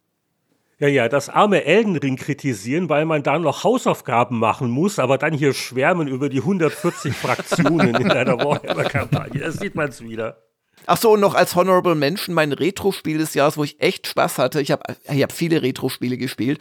Aber mich hat It Alliance äh, nochmal richtig gefesselt. Und zwar nicht, Anatol, du hast ja den zweiten Teil für Retro Gamer nochmal ja, vorgestellt. Genau. Nicht den zweiten, sondern wirklich den ersten. Der ist total spartanisch im Vergleich und viel weniger komplex. Aber er bringt die Essenz dieses Aktionspunkte und Munition und von nix hast du genug und wie gebe ich es jetzt aus und geht der Schuss ins Ziel oder, oder werde ich selbst von der Granate? Das bringt es wirklich so quasi auf die Essenz, äh, kondensiert das das und das hat mir großen Spaß gemacht. Aber jetzt bin ich ruhig. Sehr schön. Dann kommt jetzt eine andere Stimme mal zwischendrin. Ich grätsch jetzt mal rein. Mit einer kleinen äh, Ankündigung. Ich habe immer noch keine PlayStation 5, weil ich immer noch nicht an dem Punkt bin, wo ich sage, ich möchte irgendwie 600, 700 oder 800 Euro dafür zahlen, sondern ich will das Ding einfach über Amazon bestellen und Punkt. Das heißt, ich werde wahrscheinlich erst bei der PlayStation 6 einsteigen. Ich habe gespielt. Machen die ganz, ganz kurz, Anatol, machen die, kann, kann ich bei euch in Deutschland dieses äh, PlayStation, lädt euch in den eigenen Laden ein, damit ihr es da kaufen könnt? Ja, ja, ja, ja, das gibt schon. Also es gäbe sicher, wenn ich mich sehr viel drum kümmere, andere. Aber für mich ist das jetzt eine Commodity ähm, geworden. Und ich muss ehrlich sagen, ich habe jetzt die Xbox, die kleine, zu Hause stehen, habe das Jahr über hauptsächlich ähm, Game Pass gespielt und äh, da und dort ein bisschen Switch und auch wieder zurück auf die PS4. Und ich muss auch gleich gestehen, was ich nicht gespielt habe, ist Elden Ring. Ich habe nicht gespielt Stray und ich habe nicht gespielt God of War. Das sind drei, die ich gerne noch nachholen möchte. Ich mache mal kurz einen ganz kurzen Überblick, ein, zwei Minuten, bevor ich dann wirklich nur mich auf drei Spiele kapriziere, die ich dann auch wirklich ein bisschen ausführlicher nochmal erzählen möchte, was ich sonst noch so gespielt habe. Das erste ist Kirby and the Forgotten Land. Äh, Michael, da bin ich komplett bei dir. Das ist ein sensationelles Spiel, möchte ich unbedingt noch ähm, weiterspielen und beenden. Dann habe ich vor zwei Jahren Plague Tale ähm, gerne gespielt und jetzt bin ich beim zweiten Teil Requiem gerade noch dran. Ich hatte ein relativ, ähm, ja, zwei relativ durchschnittliche äh, Open-World-Spiele. Saints Row habe ich noch mal gespielt, das Reboot. Das ist so, ja, Mai. Ähm, und Far Cry 6 fand ich auch ähm, eher durchschnittlich. Dann Hitman 3 war auch okay. Ein sehr nettes kleines Storytelling-Abenteuer, das es auf Game Pass auch gab. Das war Last Stop. Da geht es um die Geschichte von drei Menschen, ein paar Außerirdischen und wie sich das Ganze irgendwie zusammen in London ähm, kumuliert. War ein schönes, schöne, kurzes Erlebnis von ungefähr acht bis zehn Stunden. Dann habe ich noch gespielt ungefähr drei Monate Wordle, bis meine Gattin mich so häufig abgezockt hat dieses Jahr, dass ich gesagt habe, ach weißt du, ich bin Spielejournalist, das, du mach du mal dein Wordle, das ist ja schon in Ordnung. Okay, was habe ich dieses Jahr gespielt? Außer Skyrim Anniversary äh, Edition, die ich äh, erneut, ich gebe es zu, ich möchte wirklich jetzt jeden Stein in diesem Spiel umgedreht haben. Ähm, da habe ich auch schon wieder 40 Stunden reingehängt. Das Ödstuer Zügelgrab grüßt. Du, jedes Mal, Roland, auch da, wir denken immer einander. jedes Mal, wenn ich das zum Ödsturz Hügelgrab äh, vorbeigehe, dann muss ich an dich denken. Herrlich, herrlich, herrlich. Ganz kurz noch, die größte Enttäuschung war natürlich Space Venture, das halbfertige ähm, Abenteuer der Two Guys vom Andromeda. Ich habe es kurz angespielt, es ist nicht fertig.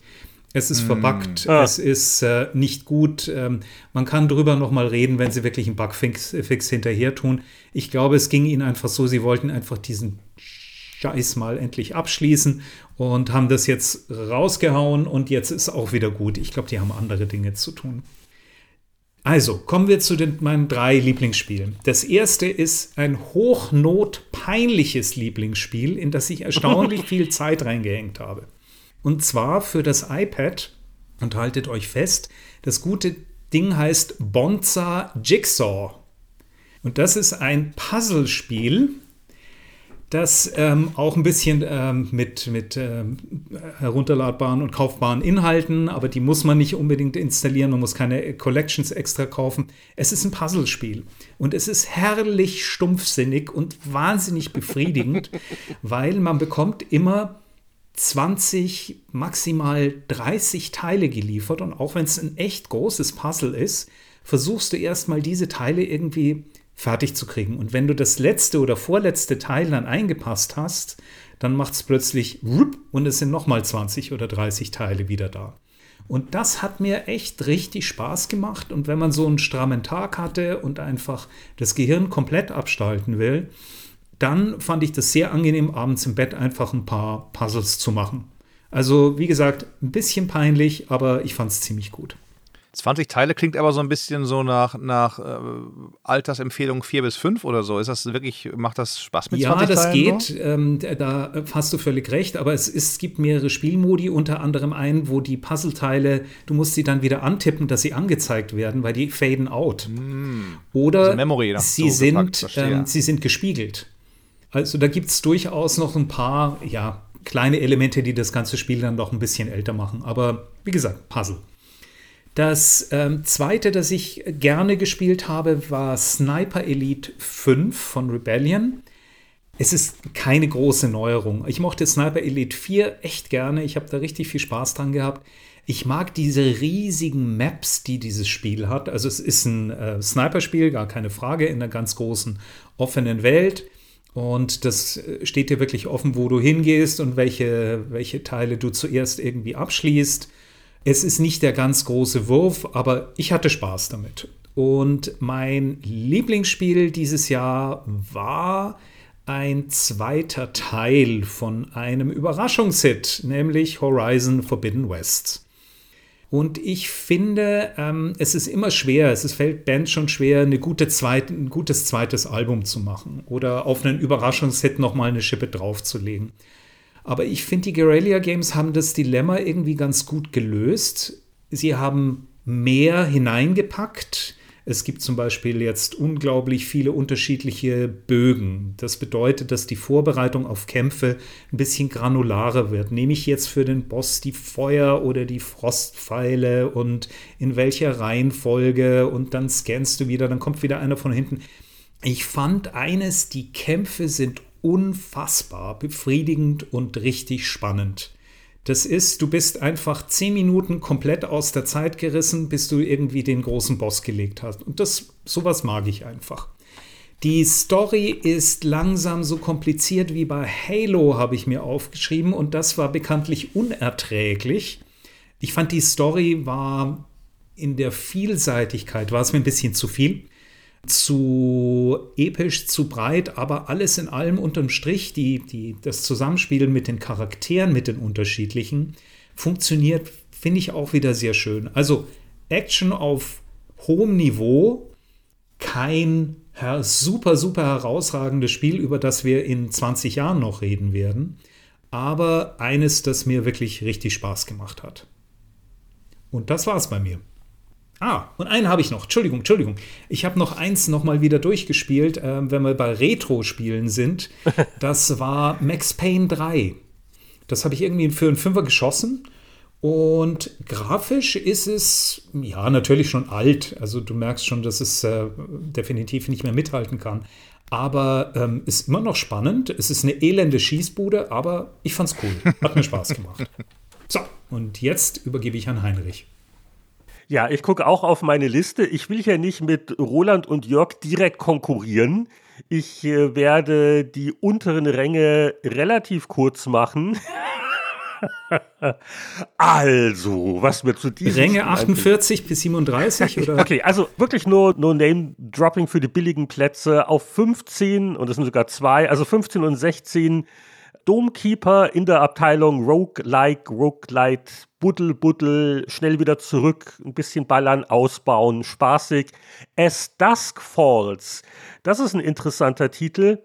Einer der Titel, die ich äh, dank Game Pass einfach mal ausprobiert habe. Interaktive Geschichte, reduziertes Gameplay, aber interessant, wie das dann sofort gesponnen wird über die verschiedenen Kapitel, Auswirkungen meiner Entscheidung, wer sowas mag soll sich das mal angucken.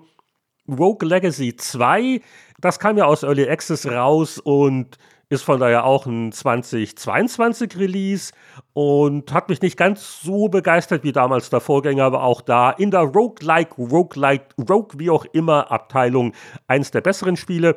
13 hm, bei mir, Ghostwire Tokyo. Wenn man so ein bisschen spielt, man, man ruft sich rein, ist auf Dauer, hat nicht wahnsinnig viel Abwechslung, aber so als halbwegs überschaubares Open-World-Action-Adventure-Ding nett und halt dieses äh, nächtliche Geister-Tokio ist mal was anderes. Platz 12, ein Genre, das ich gar nicht so sehr mag, aber das Spiel ist so toll gemacht, das äh, neue Turtles-Spiel Shredder's Revenge, eine lustige Prügelei.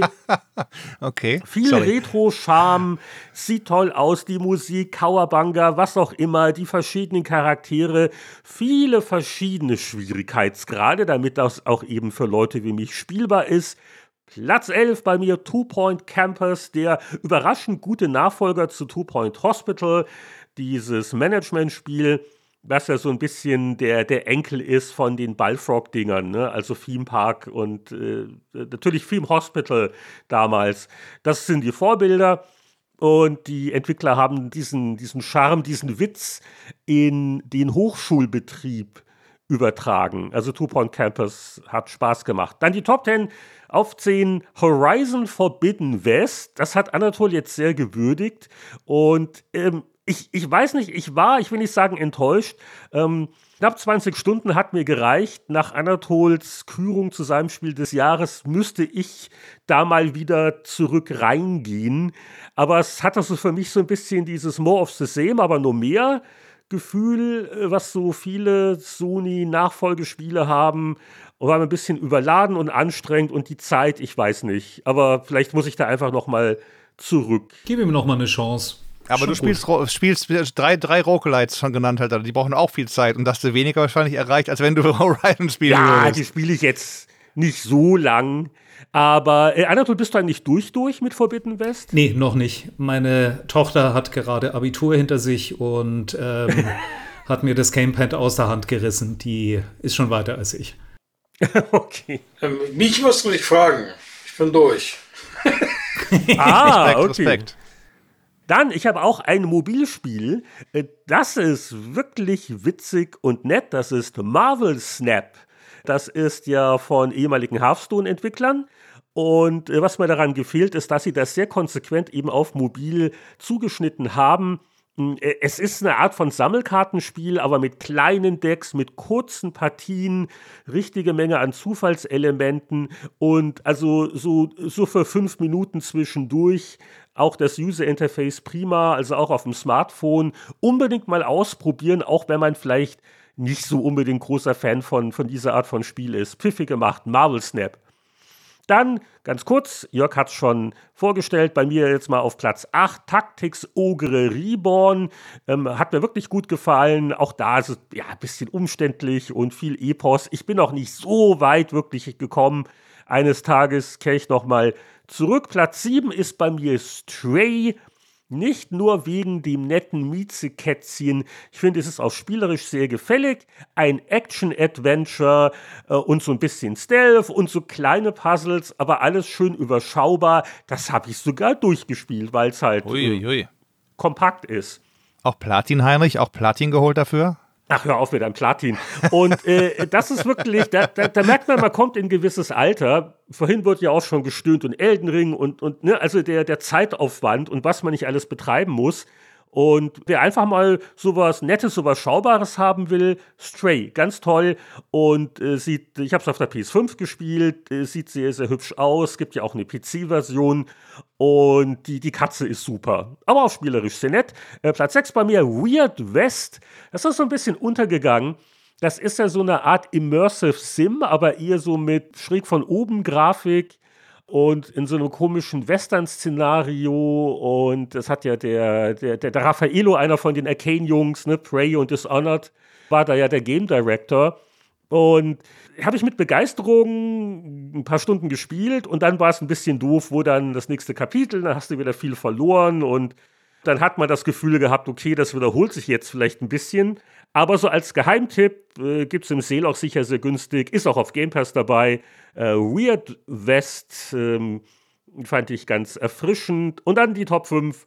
Platz 5, Cult of the Lamp. Tatsächlich, das war ja so das äh, Indie-Darling-Spiel, viel gute Presse. Eine vergnügliche Mischung aus äh, augenzwinkernden Kult-Religionssimulator und zwischendurch auch hier Roguelite-Warnung hat man so kleine Dungeon-Runs, also so, so Hades für arme Roland. Mhm. Aber der, der Kult an sich ist sehr süß und die einzelnen Mitglieder und was man da nicht so entscheiden kann und hier noch ein Ritual und man baut so ein bisschen die Siedlung auch aus. Interessante Mischung, ganz nett, auch da natürlich nicht durchgespielt, aber viele vergnügliche Stunden. Platz 4, Kirby and the Forgotten Lands habe ich mir nur wegen dem Hengst damals gekauft. meine Güte, der hat meine Güte. Vor einigen Monaten schon geschwärmt. Und äh, das ist wirklich ja mein Sonderpreis positivstes Spiel. Es ist so warmherzig, es ist so knuddelig, es ist so süß, es sieht schnuffig aus. Die Musik ist so fantastisch. Oh. und äh, wer nur die Demo kennt, also das Gesamtspiel hat schon einiges mehr. Und dann gibt es auch ja noch diese, die, die, die Stadt von den V-Bumsters und da kann man was ausbauen. Du kannst die, diese Fähigkeiten upgraden. Sehr, sehr nett. Und spielerisch ist das auch wirklich pfiffig und für groß und klein ein echtes Vergnügen, süßestes Spiel des Jahres, Kirby. Und direkt danach kommt natürlich God of War Ragnarok bei mir auf Platz 3. ja, ich war auch nicht total begeistert, aber habe doch äh, gar nicht wenige Stunden Spaß gehabt. Ist halt God of War mit äh, noch mehr Zutaten auf der Pizza, ein bisschen überladen, so ein bisschen fehlt mir so diese Intimität, die die erste Story hatte und hier dieses ganze Ensemble an Charakteren und es wird viel geredet, es gibt so viel zu tun, ist aber halt auch so ein äh, Vollzeitbeschäftigungsspiel und jetzt kann man eine Münze werfen. Also ich habe allgemein so nicht so das eine Spiel, wo ich sage, dass das ragt so deutlich heraus, aber ich habe jetzt so zwei, die sich so ein bisschen absetzen vom Rest des Feldes und das eine ist ein unglaublich hässlich aussehendes, unglaublich primitiv wirkendes äh, 5 Euro oder was es kostet Indie-Spiel namens Vampire Survivors. Äh, muss man einfach ein bisschen gespielt haben, um es zu begreifen. Äh, ist auch nicht unbedingt jedermanns Sache. So als Entspannungsspiel, relativ kurze Sessions. Auch da Roguelike, äh, man schaltet Sachen frei, dass man ein bisschen mehr Optionen hat, kleine Vorteile hat beim nächsten Start. Und es ist einfach meditativ. Gibt jetzt auch eine Xbox-Version, es gibt jetzt auch Smartphone-Versionen, wobei äh, ich weiß nicht, also da das Rumtippen mit einem Touchscreen, ich würde es also immer noch lieber mit, mit einem Controller spielen. Wer es immer noch nicht hat, ich muss mir auch den DLC noch kaufen, der kostet auch irgendwie einen Dollar oder zwei, alles sehr günstig. Vampire Survivors, einfach Spielspaß pur und gerade weil es so schlicht ist, äh, muss es wirklich besonders gelobt werden. Und das andere Ding ist aber jetzt so ein bisschen außer Konkurrenz. Vielleicht bin ich ja befangen, weil ich, ich habe ja auch erst äh, so ein, zwei Wochen vor der Ankündigung gewusst, dass es überhaupt eine deutsche Sprachversion geben wird von Return to Monkey Island. Und ich habe so als äh, Mini-Gastauftritt da, glaube ich, fünf äh, Zeilen eingesprochen. Und wer mir deswegen Befangenheit unterstellen möchte, der, der soll das ruhig tun. Aber ich glaube, auch davon abgesehen kann man sagen, es ist wirklich erstaunlich gut geworden. Ich habe lang nicht mehr so viel Spaß an einem Adventure gehabt. Selbst mit der Grafik habe ich mich arrangiert. Die Musik ist fantastisch. Sie haben auch äh, so die richtige Mischung an Nostalgie und so ein bisschen Nabelschau auch drin und ein paar kleine Insider-Gags, aber immer noch gut zugänglich. Und mal einfach von der Geschichte abgesehen und von der Freude, mal wieder mit Guybrush und Elaine äh, und Co. wieder ein Spiel zu erleben. User Interface, die ganze Bedienung, das Spielkomfort, das Hint-System, alles sehr, sehr, sehr gelungen. Und äh, von, von daher wäre eigentlich Return to Monkey Island mein Spiel des Jahres, wenn ich noch berücksichtige, dass es hier noch vielleicht den, den Spieleveteranen Retro-Bonus gibt. Also dann wäre es auf jeden Fall ganz vorne. Ja, und in der Abteilung Retro-Sonderpreise, da ist nochmal Atari 50, die Celebration, wie auch immer sie es genannt haben, Spielesammlung zu empfehlen. Die hatten wir erst wirklich vor wenigen, Epi was, was, letzte Episode im Spieleveteran-Podcast mit dem Stefan Freundorfer, genau vor zwei Wochen, ausführlich besprochen. Da könnt ihr nochmal nachhören, hm, was so toll ist an dieser Mischung aus äh, schön emulierten alten Spielen, aber eingebettet in eine so eine Art interaktive Firmengeschichtsdokumentation. Auch wenn äh, das so dann ab dem Jahr 84 dann schon weniger interessant wird, weil dann hatten sie die Automatenrechte nicht mehr, das war eine andere Firma.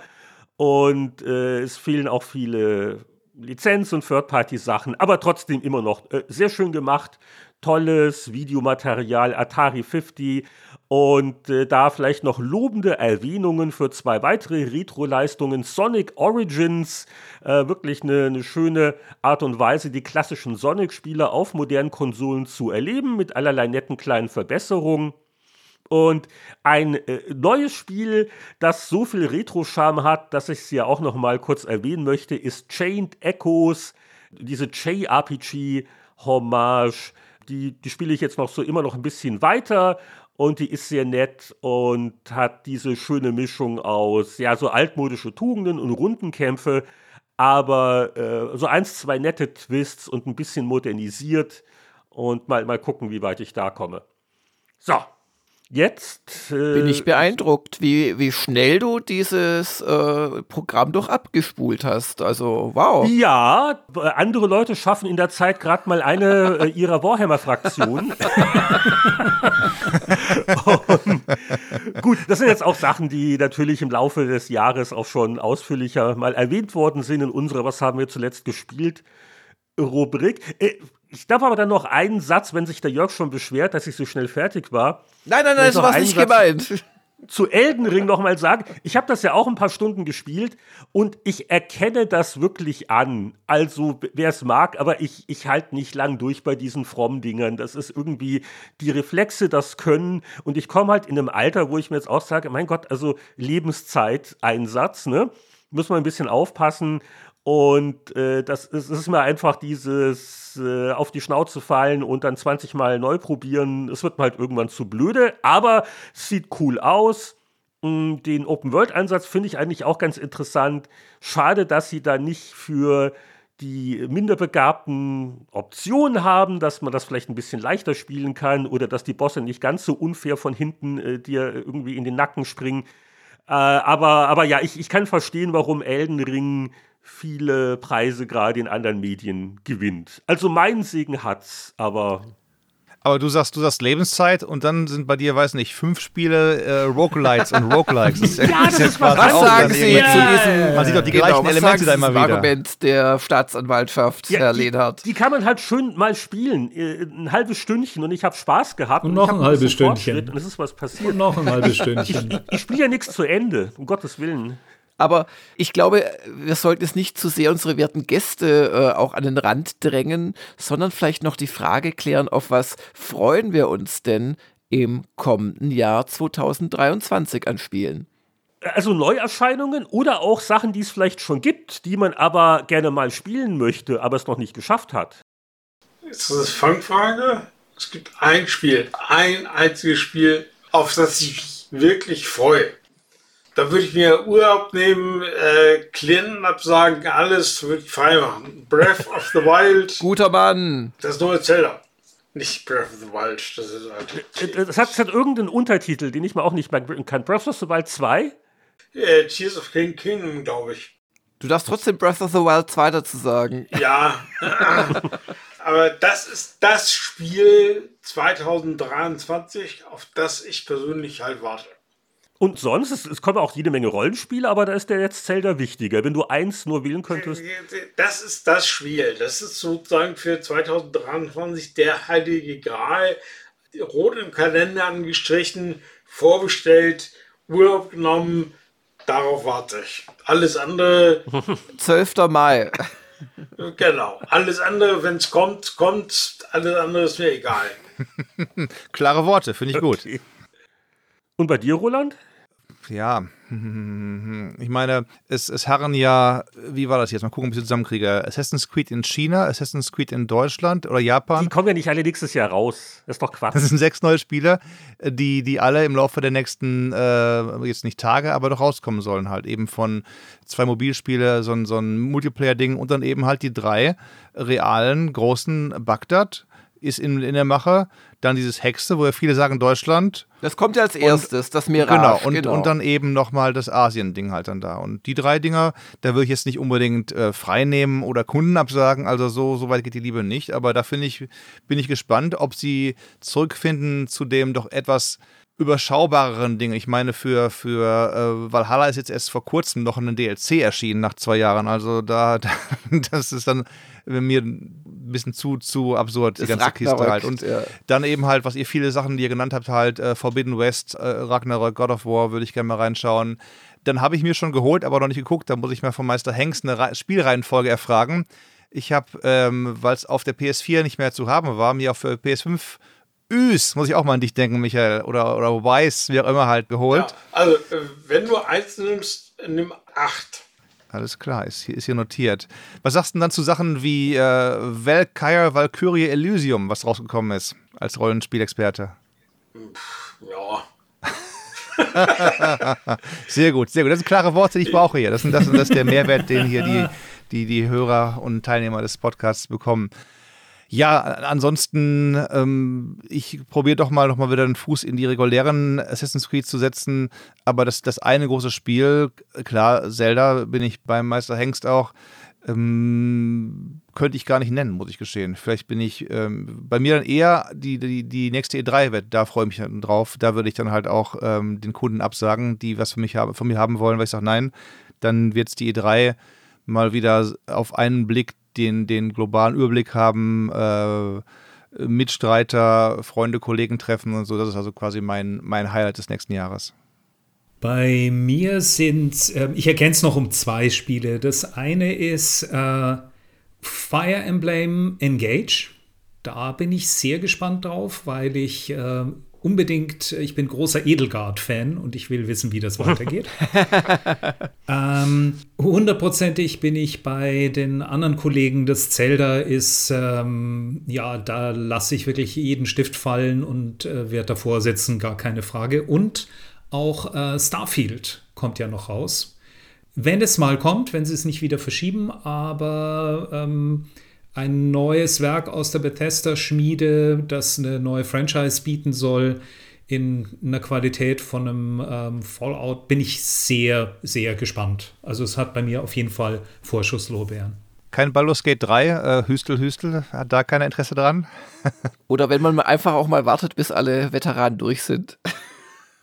Ein Interesse an Baldur's Gate 3 hat. Und äh, zwar freue ich mich da wirklich drauf. Das äh, hat mir bei diesem Early Access Kapitel 1 schon echt Spaß gemacht. Ich hatte allerdings dann keine Lust dran zu bleiben die letzten zwei Jahre und immer wieder weitere Inkarnationen des ersten Kapitels zu spielen oder da die minutiösen Änderungen rauszufinden. Ich habe auch Panik, dass dann mein Spielstand nicht funktioniert und so Geschichten. Also ich freue mich darauf und wenn es dann rauskommt und ich Zeit habe, dann möchte ich es einfach als ein Spiel genießen können. Und das wird hoffentlich im, glaube ich, Oktober oder November 2023 vermutlich der Fall sein. Dann freue ich mich sehr auf Starfield. Ich kann aber auch noch überhaupt nicht sagen, was das wird. Äh, ich hoffe nur, sie laden nicht bei jedem Betreten eines Hauscontainers nach, wie bislang in allen Elder Scrolls Spielen. Ich freue mich schon äh, im Frühjahr, Anfang Februar auf Like a Dragon Inshin. Das ist ein äh, Yakuza-Spin-Off, das es in Japan schon vor Jahren gab. Das kommt jetzt übersetzt auf die äh, Next-Gen-Konsolen, auch äh, in den Westen. Und da wird man dann als Samurai Kigo rumlaufen und äh, ja, auch neben sehr viel ernsten Dingen und vielen, vielen Cutscenes wird man auch sehr viel blödes Zeug machen, Hühner jagen, peinliche Momente erleben, was halt die Yakuza-Serie auszeichnet. Da freue ich mich wirklich drauf. Äh, Diablo 4 kommt raus und äh, ich bin echt mal gespannt, wie das wird und ich habe gute Hoffnung. Und äh, ich freue mich natürlich auch auf Zelda Breath of the Wild 2, Tears of the Kingdom. Und irgendwann in dem Jahrzehnt, in dem noch das Jahr 2023 liegt, äh, wird äh, rauskommen der einzige Story-DLC für Cyberpunk 2077, Phantom Liberty. Und Cyberpunk 2077 ist immer noch für mich das größte Spiel der letzten paar Jahre. Also ich freue mich da total drauf und werde es dann auch nutzen, um es nochmal neu zu spielen. äh, werde es auf noch bessere Hardware hoffentlich spielen können, mit noch dollerer Overdrive, DLSS 3, Schrägstrich, äh, Post-Tracing, supergeil Grafik und da freue ich mich drauf. Ja, und mein Wunschzettel fürs neue Jahr, der ist sehr lang und die, die vielleicht die Must-Play-Highlights. Also ich habe das neue Zelda nicht vorbestellt. Ich fand das erste auch ein bisschen überschätzt, aber das ist halt Geschmackssache. Oh, jetzt provoziere ich hier Reaktionen. Oh, oh, die Gegenstände fliegen. Aber ja, also das Fire Emblem Engage bin ich auch ganz sehr gespannt, aber so meine Top 3 2023, zumindest was die Erwartungshaltung betrifft, das sind Starfield in der Tat hoffentlich ein bisschen mehr als Fallout im Weltraum, aber äh, das sollte besser gut werden nach all den Jahren. Diablo 4 im Juni und auch, auch da, also gerade weil das Diablo Immortal so ansatzweise schon Spaß gemacht hat, aber dann doch so die leeren Free-to-Play-Kalorien doch immer deutlicher geworden sind, freue ich mich auf ein richtiges neues Diablo und wir hoffen das Beste. Und ja, wie gesagt, im selben Monat dann auch Final Fantasy 16. Der Game Director ist ja das äh, Wunderkind, das ja das Final Fantasy Online-Ding, das 14 gerettet hat, das ich zwar äh, nicht wirklich spiele, aber von dem so viele Leute schwärmen. Und deswegen, das muss einfach gut werden. Wie wenn nicht. Und ansonsten, ja, bin mal gespannt auf das erste FIFA ohne FIFA im Sportbereich, EA Sports FC. Ne? Das, äh, ob sie da irgendwelche kühnen neuen Sachen vielleicht versuchen, ohne die FIFA-Lizenz. Und ich glaube, das Beste im neuen Jahr werden dann wieder so die überraschenden Indie-Spiele sein, von denen ich jetzt noch gar nicht weiß, dass es sie geben wird. In der Hinsicht war das alte Jahr wirklich erfreulich und hat über so manchen schwachen Monat hinweg getröstet, wo im AAA-Bereich äh, nicht wirklich was kam, was mich anspricht. Und also die Vielfalt des Spielgeschehens wird sicher wieder erfreulich sein. Jetzt muss ich noch mal eine Frage stellen in die Runde, weil wir im, vor zwei Jahren, Jörg, schon das großartige Cyberpunk erwähnt. Im letzten Jahr haben wir uns, was war es gewesen, welches Spiel? Ratchet Clank, glaube ich, geeinigt sogar noch. Ähm, was ist in diesem Jahr das meistgehörte Spiel? Würde ich fast sagen Kirby, wenn ich das so als Nicht-Kirby-Spieler höre. Hat irgendwie so gut wie jeder von euch das irgendwie im, also im ich nicht. oben hoch gehabt. Außer Jörg halt dann. Aber so, so im Sinne von Kirby, Begeisterung Kirby für Kirby und Musik und so weiter und allem und so nettes Spiel. Also da war die Begeisterung gefühlt größer ja, als für, für Elder, äh, Elden Ring oder so. Es wurde ein paar Mal genannt, aber keiner hat es auch als sein eines Spiel des Jahres. Ne? Und da haben wir, glaube ich, diesmal nichts, auf das wir uns einigen können. Das muss sogar ich eingestehen, obwohl ich sonst so harmoniesüchtig bin. Ja. Also rein faktisch äh, muss man, glaube ich, sagen, ist natürlich Elden Ring das Spiel des Jahres da draußen. Aber wir brauchen da nicht unbedingt ja, eins. Objektiv gesehen, ja, ja, ja. Das, das hat, wie gesagt, hat auch meinen Segen. Also dieses Jahr nein, ist too, too, too, many games error oder was dann da für uns. Okay. Aber aber es ist halt nicht das Spieleveteranspiel nee. des Jahres und das, das gibt es dann einfach wohl halt nee, Also bei Kirby Jahr. würde ich streiken, so, so herzig es ist. Aber ich will jetzt auch niemand davon überzeugen, The Life and Suffering of Sir Brante in Times of the Fall of the Blessed Arcanian Empire zu wählen. Am ehesten noch Return to Monkey Island, aber da haben jetzt auch nicht alle was dazu gesagt. Ich habe es eine halbe Stunde angespielt, ich kann noch nichts wirklich dazu sagen. Finde ich es aber auch nicht so herausragend. Ich finde es echt schön und gut, okay, aber gut, ja. ja. Bei mir Platz 10. Ja, ja. Äh, ich finde es eigentlich wie auch die Jahre davor. Ähm, es gibt keinen Konsens, Punkt. Aber das ist ja auch nicht schlimm. Es gibt jetzt halt vier, fünf unterschiedliche Spiele für ähm, jeder kann sich eins rauspicken. Ja, also wo das ihm Spaß macht von den Hörern. Ich finde das eigentlich okay. Ich wäre aber bereit, als Kompromisskandidat Tactics Ogre zu unterstützen. ja, ja, also ich okay, also äh, wir setzen noch einen separaten Termin für diese Konferenz an. Aber ich glaube, es ist einfacher zu sagen, ja, also das eine Spiel des Jahres, Veteranenkonsens können wir nicht bieten.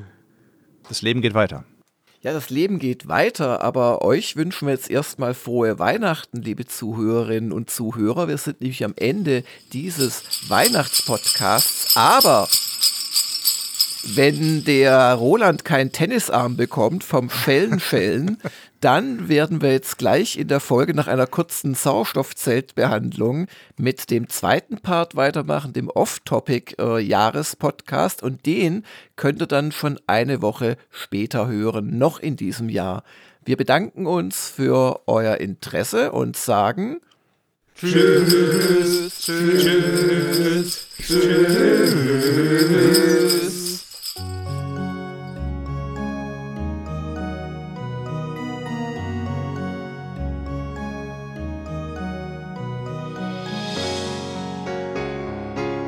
Ja, bevor dieser reife Knabenchor noch weitere Strophen anstimmen kann, legen wir lieber die Schallplatte mit der Weihnachtsmusik auf. Alle Jahre wieder stammt die bei uns natürlich von Chris Hülsbeck. Euch allen angenehme und grusame, friedliche Feiertage. Ich hoffe, unsere Spielejahresendbetrachtungen waren interessant für euch und unsere Patreon-Unterstützer ab der 5-Dollar-Kategorie für die geht es ja nächste Woche weiter mit der Off-Topic-Jahresend-Besten Runde. Die Spieleveteranen findet ihr bekanntlich auf spieleveteranen.de. Die sagenumwobene Patreon-Kampagne ist auf patreon.com slash Spieleveteranen. Unsere Patreon-Unterstützer sorgen dafür, dass der Laden hier weiter werbefrei läuft. Und schaut doch mal rein. Es gibt einiges an Zusatzcontent, sei es nun vorab Zugriff auf neue Episoden, verlängerte Zeitreisen oder halt bei 5 Dollar im Monat die Bonus-Episoden jede Woche Spieleveteranen hören. ja wie jede Woche Weihnachten feiern. Zum Abschluss würdigen wir immer gerne unsere Mäzen-Unterstützer. Das sind Christian Kohlheim, Markus Werner, Champa, Marc-Alexander Grunke, Lüder Görtmüller, Mario Stritzelberger, Alexander Schulz, Tobias Navarra, Gronk, Christian Timmer, Andreas Wander, Peter Verdi, Heinrich von Weinau, Donkey Kong, Oliver Reynolds, Hans-Peter Krüger, Patrick Grosse, Matthias Faut, Rainer Pielmann, Julian, Frank Ridders, Daniel Frödert, Florian Zimmermann, Thomas Jackie Scheffler und Blackbird. Bis zum nächsten Mal alles Gute, rutscht gut, bleibt brav, spielt was Schönes. Wir hören uns wieder beim Spieleveteranen Podcast.